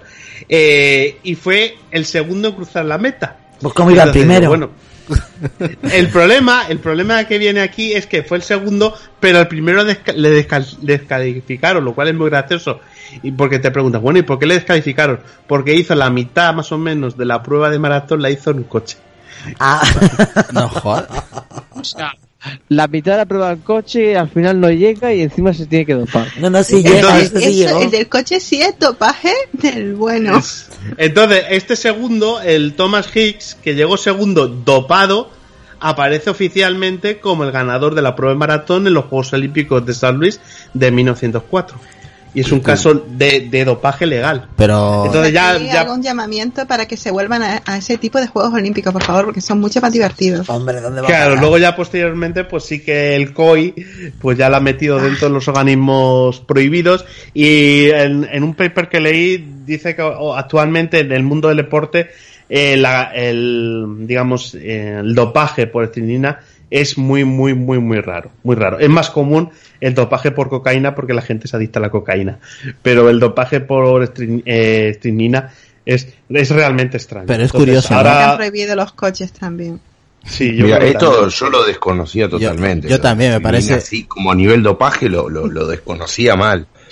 Yo, yo tenía conocimiento de la estrinina cuando era un, un simple niño que mi, mi padre decía, entren de broma, no se van a creer gente que mi padre hizo eso, pero decía, a tu vieja le va a poner estrinina, ¿por qué? Porque era veneno para ratas, ¿me entendés? Se le va a poner estrinina en las comidas, pero entren de broma, pero totalmente desconocido, totalmente un, una persona totalmente burra con respecto a esto que se utilizaba para el dopaje y más para los caballos, no lo tenía en cuenta. No, no, Bueno, buen no, dato, pero ahora, ahora lo que pasa es que prácticamente no se usa. Y porque también eh, los COI, en el COI, en los, en los registros, es que ya son capaces de captar una, ca- una cantidad minúscula de estricnina, que es hasta el punto del picogramo, o sea, que, que no tienen ningún tipo de efecto, pero son tan fiables las máquinas para ello. Entonces no se usa, no se usa porque le van a pillar a la primera.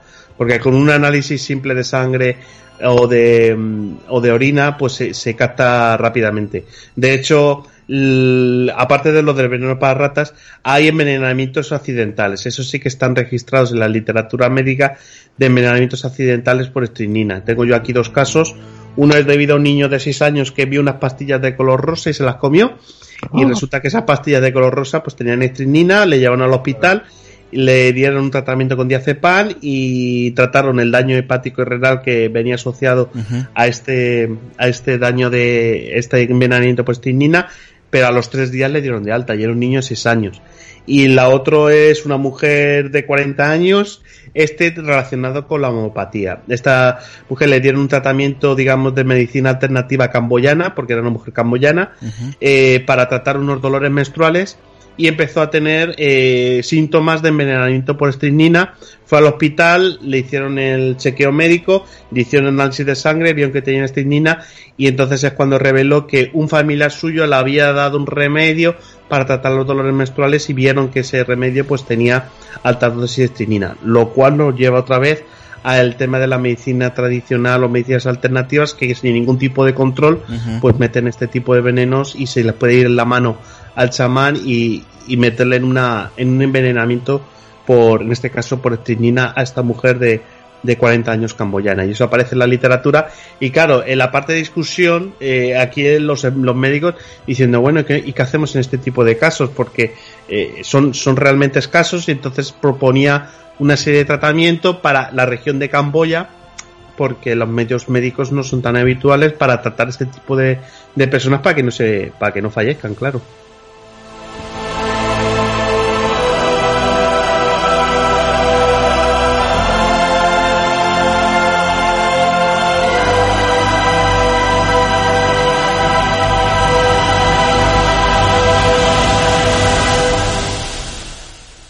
Bueno, pues yo, por ejemplo, lo de los caballos sí que es verdad que, que lo conocía, ¿no? Yo será porque soy la más antigua de, de todos los que estamos aquí y, y por eso me acordé de ese, de No, ese pero dato. muy muy buen dato el tema Pero el resto, como siempre. yo no yo no sabía que también formaba parte del dopaje o había formado parte del dopaje. Pues ya ves, casi todo, casi todo forma parte del mundo del dopaje. Ay, Dios mío, si estas envenenadoras son un foco y un techado de virtudes, Sara. Lo que nos enseñan, ¿eh? Sara, ¿te has caído, que- hija? Ah, estás ahí. No he encontrado el botón, no he encontrado el botón. Ay, Dios, no Eh, encontraba el botón. ¿en Pues sí, sí, yo, bueno, yo tengo cierta debilidad por los casos que son anteriores al siglo XX, principios de siglo, y la verdad es que cuando te metes en sobre todo lo que es siglo XIX, principios del siglo XX, siglo XVIII, te empiezas a meter en este mundo y aprendes un montón de historia, aprendes un montón de cosas curiosas y, es casi más interesante lo que rodea eh, a estos casos, el contexto histórico, los chismes que empiezas a sacar, cómo se comportaba la sociedad en esa época, que incluso muchas veces el propio caso en sí. Es verdad, ¿no? Eh, bueno, si os parece, hacemos la última, el último parón para terminar ya con, con esta bella mujer y, y ver qué Bueno, es lo bueno. que. Bella, bella, dice. Ay, pues según Lucas era más guapa que la otra. No, Lucas, si la vieras, no, no pensarías lo mismo. Por eso mismo, de manera retórica, es muchísimo más guanfa que la anterior. Más guanfa, sí. Se parece a mi suegra, Lucas. Un saludo para tu suegra. es la, es la belleza la belleza de las nórdicas vikingas La belleza personificada, vamos. Porque en aquellos tiempos, Pero era buena persona. muy buena, muy buena. ahora tiempos- en aquellos tiempos comentaban que la belleza estaba en el interior. Pues pélala, hijo, pélala.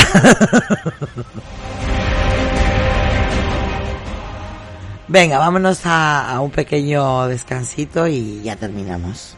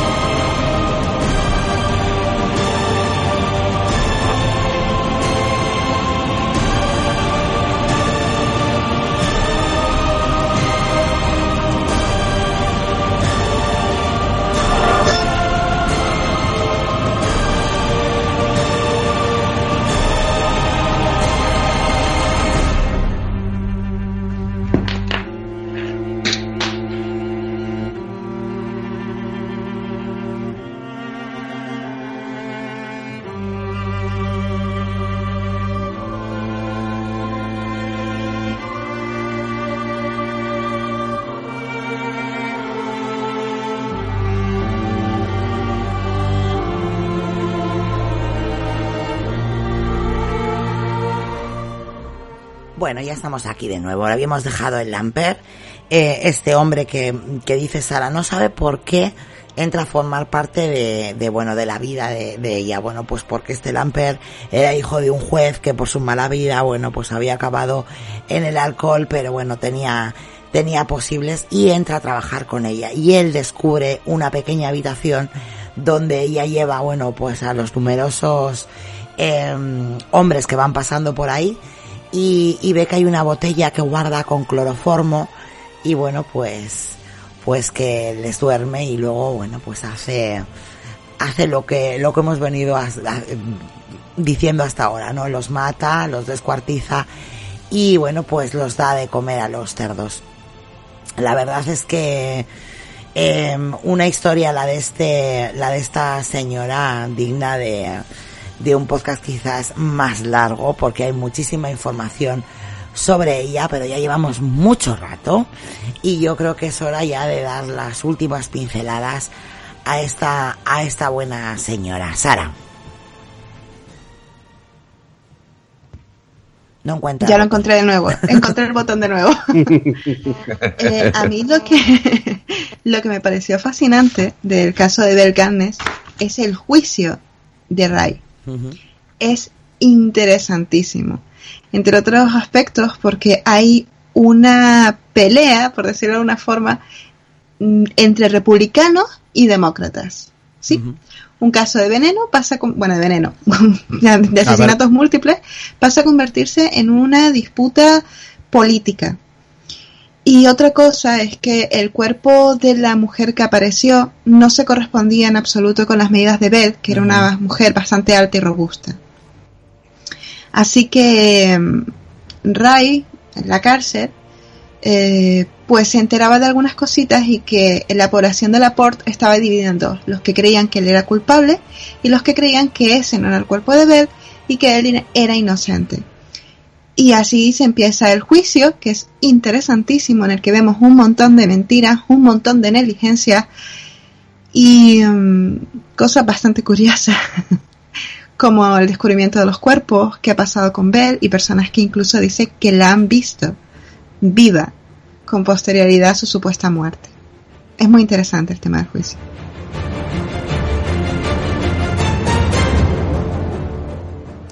Bueno, la verdad es que mm, eh, ella, ella cambia, ¿no? Después de la muerte de su primer marido. Eh, incluso, bueno, pues hay ahí una vecina, ¿no? Que dice que ella se vuelve taciturna y avara, que ahorraba todos los peniques que, que podía, privando a sus hijos de las ropas que estos necesitaban. Y no se lo gastaba eh, dinero en ella, nada de eso, únicamente lo guardaba y siempre anhelaba poseer más y más. Sin embargo, resulta increíble pensar que, mm, que bueno, ella llegó a ganar con, con este tema de los seguros y con todo lo que estafó y con todo lo que robó 30 mil dólares de la época que desaparecieron con Bell Gunness y bueno, no han, no han vuelto a aparecer y permanecen ocultos en algún lugar. Se quemaron, no se quemaron.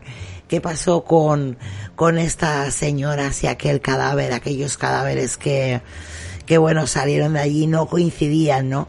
Con el aspecto de mm, físico que tenía Bell. ¿Se Mira. fue con el dinero o qué pasó? ¿Qué le dices? Los médicos midieron minuciosamente el cuerpo encontrado entre los restos del incendio y a partir de registros en algunos comercios de las ropas encargadas y compradas por, por la granjera, se concluyó definitivamente que el cuerpo sin cabeza tenía medidas bien diferentes de las registradas por Vélez Gunes. Como si todo no fuera poco para causar desorientación y misterio, el doctor J. Myers examinó los órganos internos de la mujer quemada y concluyó que la misma había fallecido por envenenamiento y no a consecuencia del incendio. Bueno, Es que hay un problema, hay un problema. Eh, y es el problema político. Aquí tenemos un fiscal que tenía aspiraciones políticas. Se acercaban unas elecciones importantes.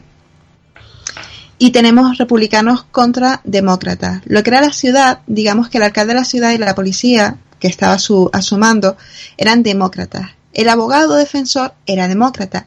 Pero el fiscal y el sheriff, que entró en la casa de Bell, bueno, que entró a, a investigar el caso este, eran republicanos y el fiscal presionó al, al sheriff. Lo voy a resumir bastante, bastante, ¿vale? Vale. Eh, porque es un lío muy divertido, pero es un lío. El fiscal pues presionó al sheriff para que encontrara la cabeza de Bell.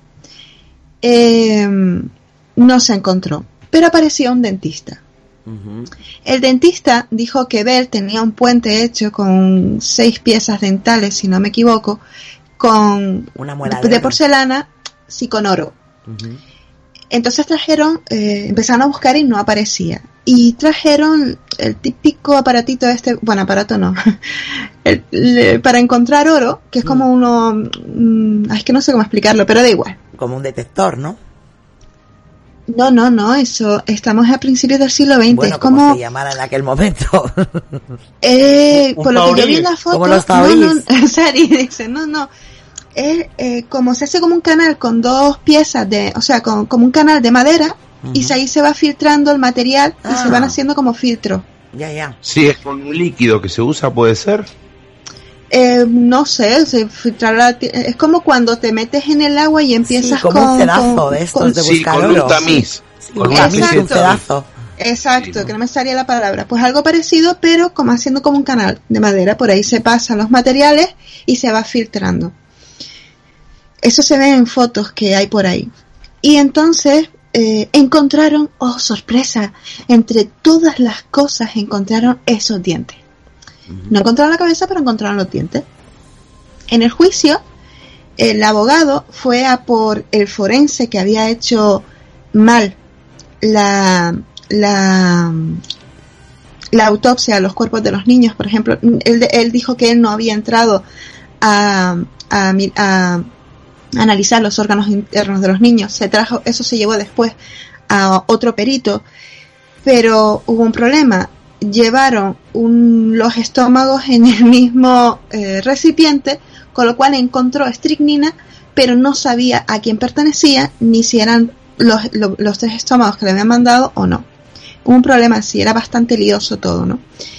En el juicio parecía que todo le iba más o menos bien a Ray hasta que apareció el dentista. De hecho, incluso había un problema y era cómo encontraron los cuerpos.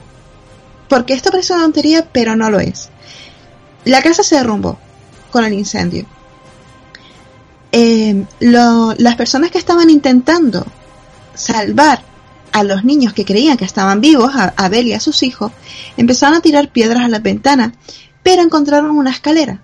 Entonces subieron y miraron por las ventanas y miraron el dormitorio. Esa persona en el juicio dijo que el dormitorio estaba vacío, que allí no había nadie.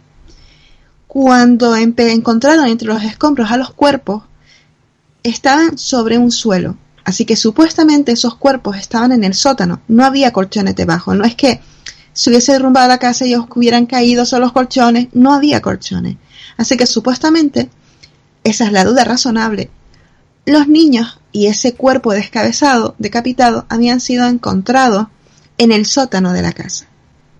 Y no estaban juntos. En unas posiciones como que te hacía pensar que esos niños habían sido envenenados antes de morir quemados o por asfixia. Hubo ciertas personas que dijeron que estaban allí, que ellos habían visto qué, pero se desmontó esos testimonios, incluso el del sheriff.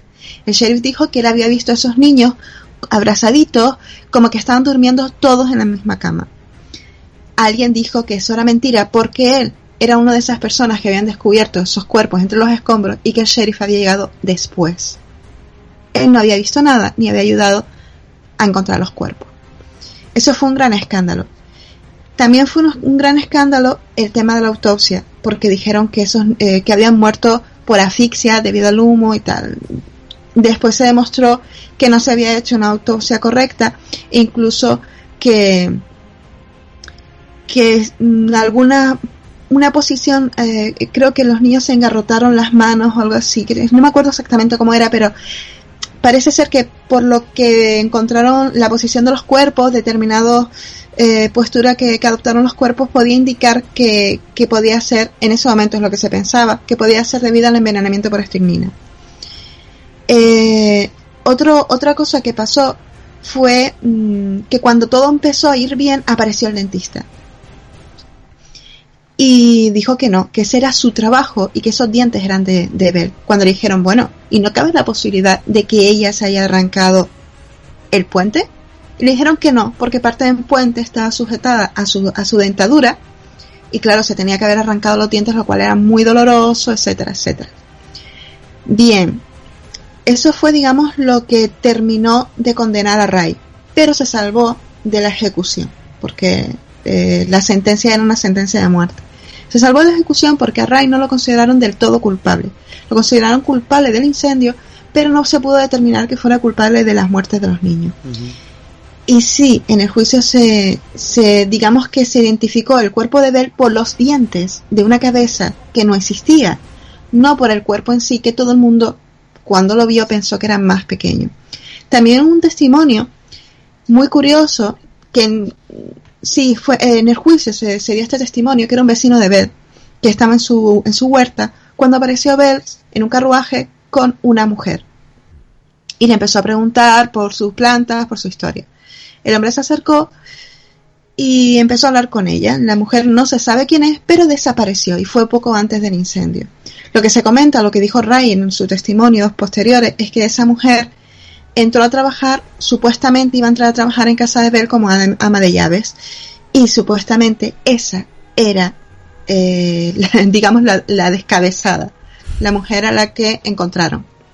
Hubo testimonios que dijeron que encontraron a Bell, o sea, que encontraron a una mujer por la casa de Bell eh, que tenía su corpulencia, pero que iba eh, con un, o sea, tenía la cara cubierta con varios, varios, no sé cómo se llama, pero tenía varios pañuelos en la cara. Vamos a llamarlo pañuelos porque ahora me sale el nombre.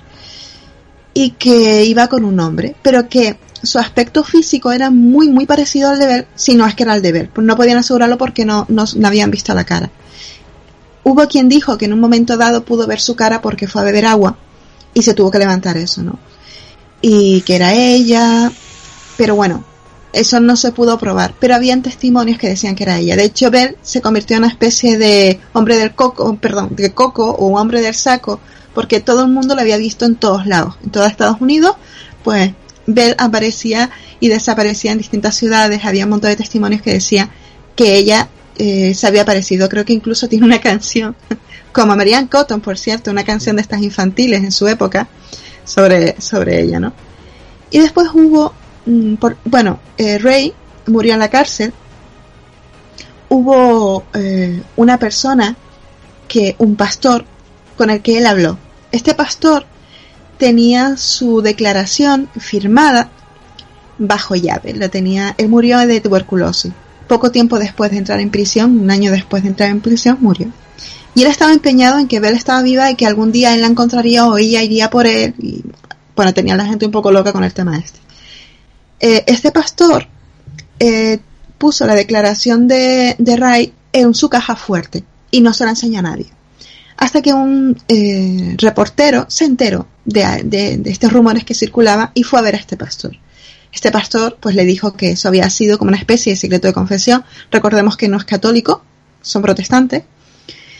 Y que no se sentía autorizado como para publicarla.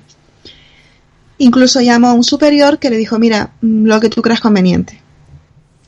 Se dio, pero cuando este reportero fue a su casa, la mujer de él le dijo, no, no, no, no, esto te puede causar problemas, de esto de aquí no sale.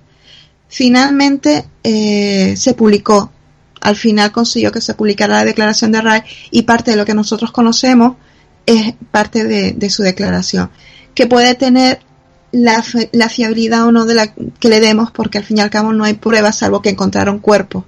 Pero muchas de las cosas que decía Ray, como que él había visto o no había visto, que le había ayudado en ocasiones, que en ocasiones no, pues claro, es el testimonio de él y se puede tomar pues como algo cierto porque es un poco contradictorio en ocasiones.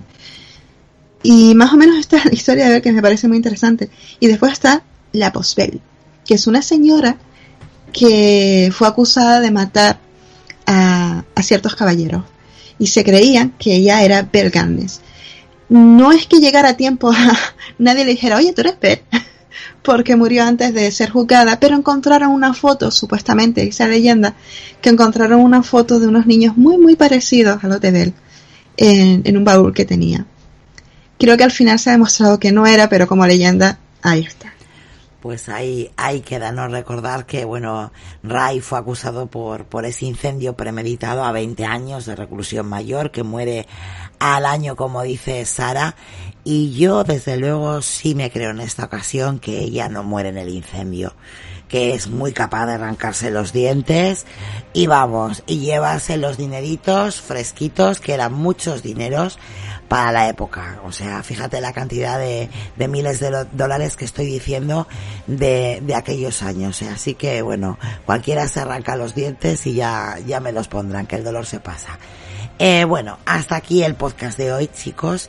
Eh, creo que... No, tiene ahí una perla, Nacho. Sí, ahora me la va a decir, ahora me la va a decir, eh, que ya lo he leído aquí, que tiene una perla, y le has dicho tú, ay madre, que nos la va a contar, porque es esa perla de la conspiración que no puede faltar. Por eso iba a decir, hasta aquí el podcast de siempre, pero no sin antes dejar la teoría de la conspiración de mi amigo Nacho. A ver, ¿qué pasa? No, en relación con la estricnina, igual que eh, hay algo relacionado oscuro con, con el arsénico, eh, en el caso de la estricnina hay un hecho que aparece muy poco en muy pocos libros y en muy pocas fuentes. Si lo buscáis por internet va- os cuesta mucho. Evidentemente en castellano no lo vais a encontrar, tiene que ser en inglés. Y es un suceso que ocurrió en 1851 en Fort Jones, en el estado de California. Y es debido a que, de, de acuerdo a la tradición oral de una tribu de los indios sastas, eh, hubo una guerra, digamos, indioamericana entre 1850 y- y 1851 y en, y en el año 1851 pues se firmó la paz. Y entonces en el día de la celebración por el fin de la guerra, los americanos le dieron de regalo en este Fort Jones a los, a los indios carne. Y entonces resulta que, dice la tradición oral de estos indios sastas, es que la carne estaba contaminada por estrinina. Y entonces, a causa de ello, pues unos 3.000 eh, indios murieron, según esta, ese, esta historia que cuentan por tradición oral los indios sastas. Bueno, pues esto se ha recogido en algunos libros, lo que pasa que desde el punto de vista histórico es algo controvertido, porque no hay pruebas ni a favor ni en contra de la historia. Únicamente hay que basarse de, de esta tradición oral de los indios sasta y entonces pues hay gente, historiadores, o sea, gente ya experta, que sí que le ven mm, trazas de verosimilitud a esta historia y otros historiadores que dicen que hay una falta de pruebas y que por lo tanto no se le puede acusar a las fuerzas estadounidenses de causar este envenenamiento masivo con estrinina. Lo único que dicen estos es que es una historia para relatar la represión que es así que sufrieron y que sí que murieron la mayor parte de, de esta tribu de los Asta en California por las fuerzas, digamos, estadounidenses una vez firmada esta paz que por lo que se ve no fue tanto. Y entonces, pues es una manera de reflejar esa tradición del hombre blanco que habla con lengua de serpiente eh, y que les y que cuando firman la paz pues acaban con ellos ya con enterrada el hacha de guerra. Entonces, pues eso es un tema de conspiración. Si hay alguien que investigue acerca de de este de si los americanos se envenenaron con estrinina estas partidas de carne para deshacerse de la población india, pues es un bonito tema para investigar. Entonces hasta aquí llega la conspiración. Un bonito tema y desde luego eh, tiene todas las papeletas de ser de ser cierto. Vamos, yo me quedo con el sí en esta ocasión. Bueno, ahora sí, chicos, vamos a dejarlo aquí. Vamos a ir despidiéndonos. Lucas, dando tus redes sociales, tu podcast, que te despidas hasta el año que viene y todas esas cosas. Pues nada, ¿no? Mm, Ya nos iremos escuchando el año que viene con, más temas. Y la verdad que los dos temas de hoy, ninguno ha sido, o sea, ninguno tiene desperdicio. Se puede aprovechar toda la información que han, han brindado sobre todo los compañeros. Así que, oye, la verdad es que último episodio y bueno, igual que los demás. Y a mí personalmente en Twitter, como me podéis encontrar como arroba Lucas y aquí en Apelianos, evidentemente, y algunos miércoles y los domingos en Voces Nocturnas y los sábados y entrada a la madrugada en Al Borde de la Cama. Pues sí, aquí se aprovecha todo, como, como Bel Gunes, que aprovechaba todo y lo que no le servía, pues de comida para los cerdos. Así que, venga, Lucas, ahora vamos con nuestro amigo Gaby, lo mismo, tu última aportación, tus redes sociales, tu podcast y lo que quieras decir. Bueno, eh, la verdad que tengo que confesar algo de, de internamente. Fue uno de los podcasts que más disfruté. Fu- fue largo en tiempo, sí, pero interesantísimo. Genial. Me, me ausenté dos minutos porque fui al kiosco a comprarme mis malboros. Pido disculpas, como digo siempre, pero fue genial. Hermoso, dinámico, mucha información, excelente. Yo creo que es uno de los podcasts para dejártelo ahí guardadito, ¿viste? Cuando te interesa algún tema, te lo descargas y lo vas escuchando de a poquito. De a poquito y en cuenta gota porque vas a encontrar un montón de información. Quiero hacer, eh, permitime Sonia, quiero hacer una, una invitación.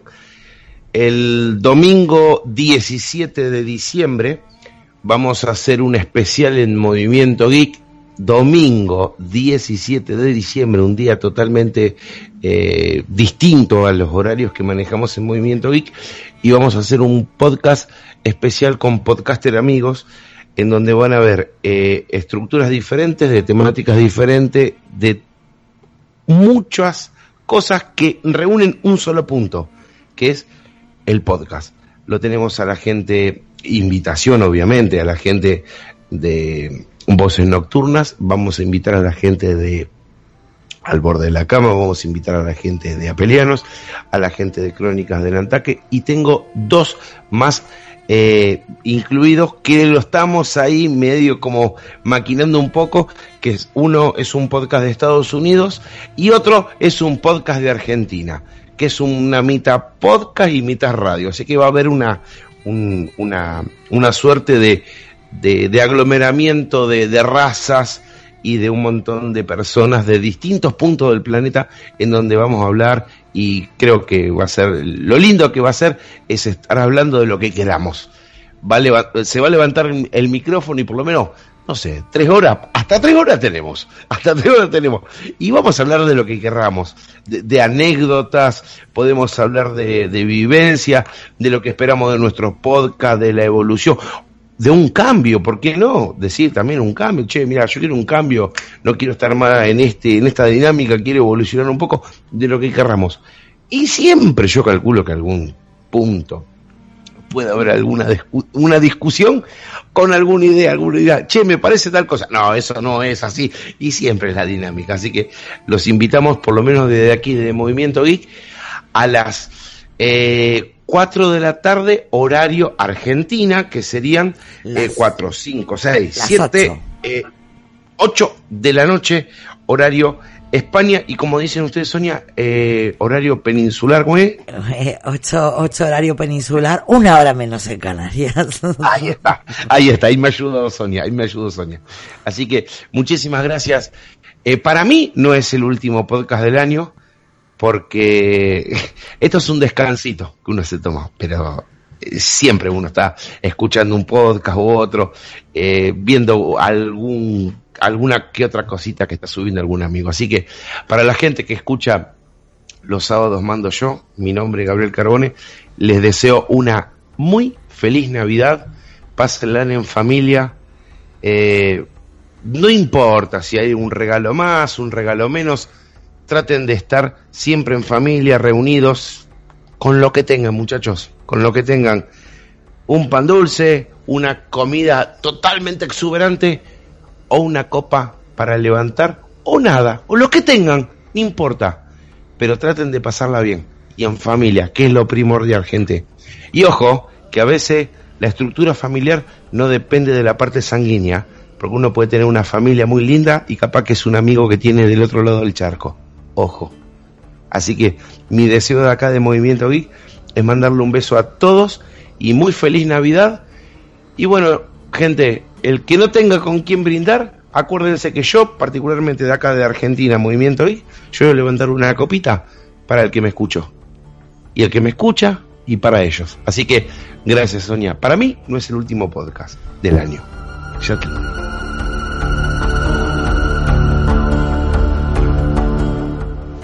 Bueno, Nacho, pues nada, ahora te toca a ti la despedida.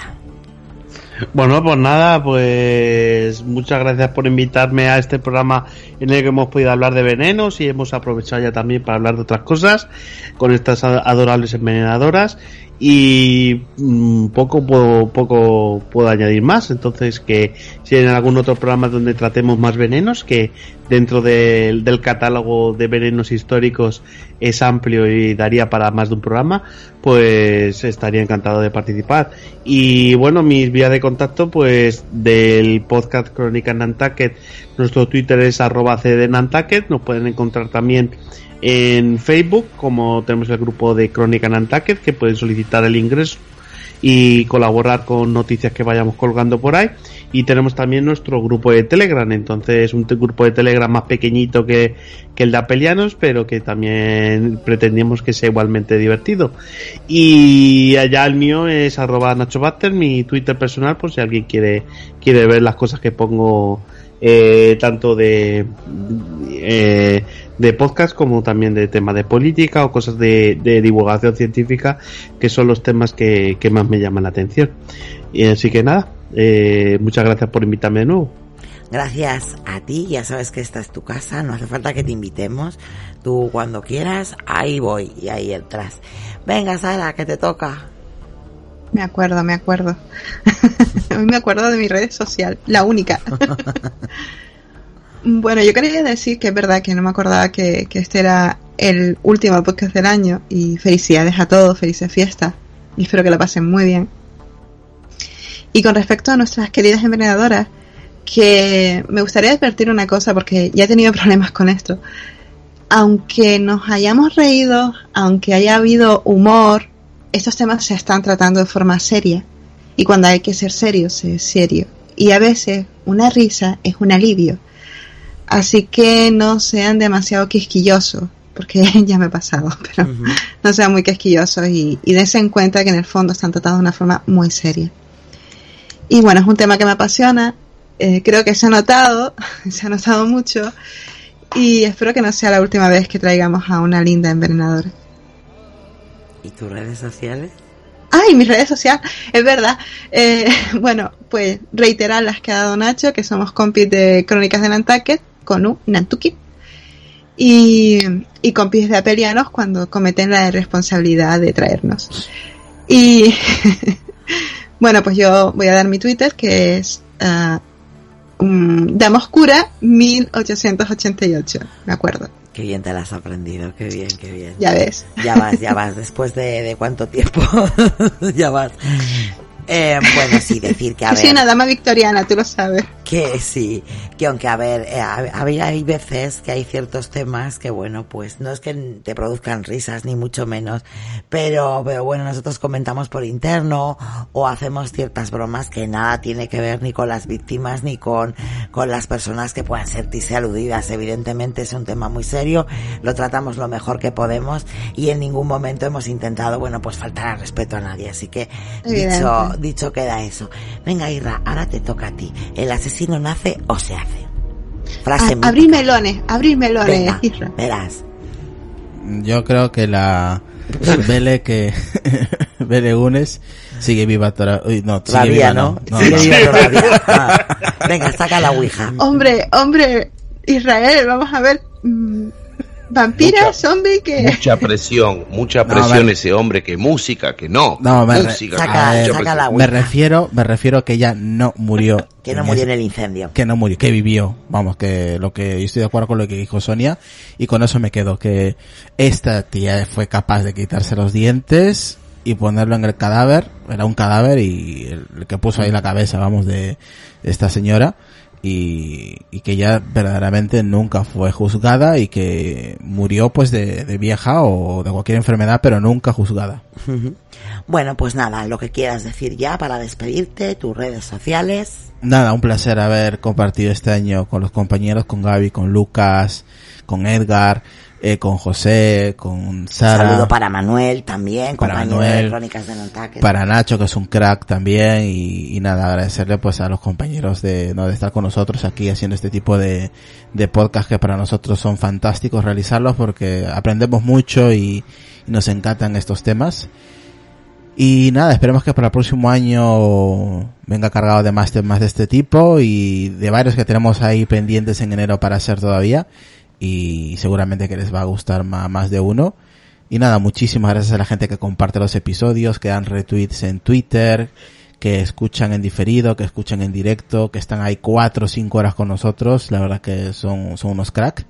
Y nada, muchísimas gracias a, a todos y gracias a Sonia también, ¿no? Por estar aquí aguantando también eh, y, y dando también los, los temas, ¿no? Y los compañeros. Así que nada, Gaby, Lucas, Nacho, Sara, pues nada, muchísimas gracias chicos, chicas y nos vemos el próximo año con los sábados mando yo.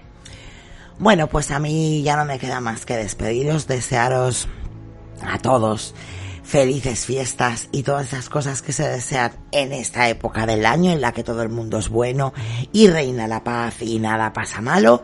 Que lo paséis muy bien, que lo paséis en familia, que es lo principal. Y bueno, pues, pues ser felices en la medida que, que podamos. No lo olvidéis, nos vemos el año que viene. Me llamo Sonia y los sábados mando yo.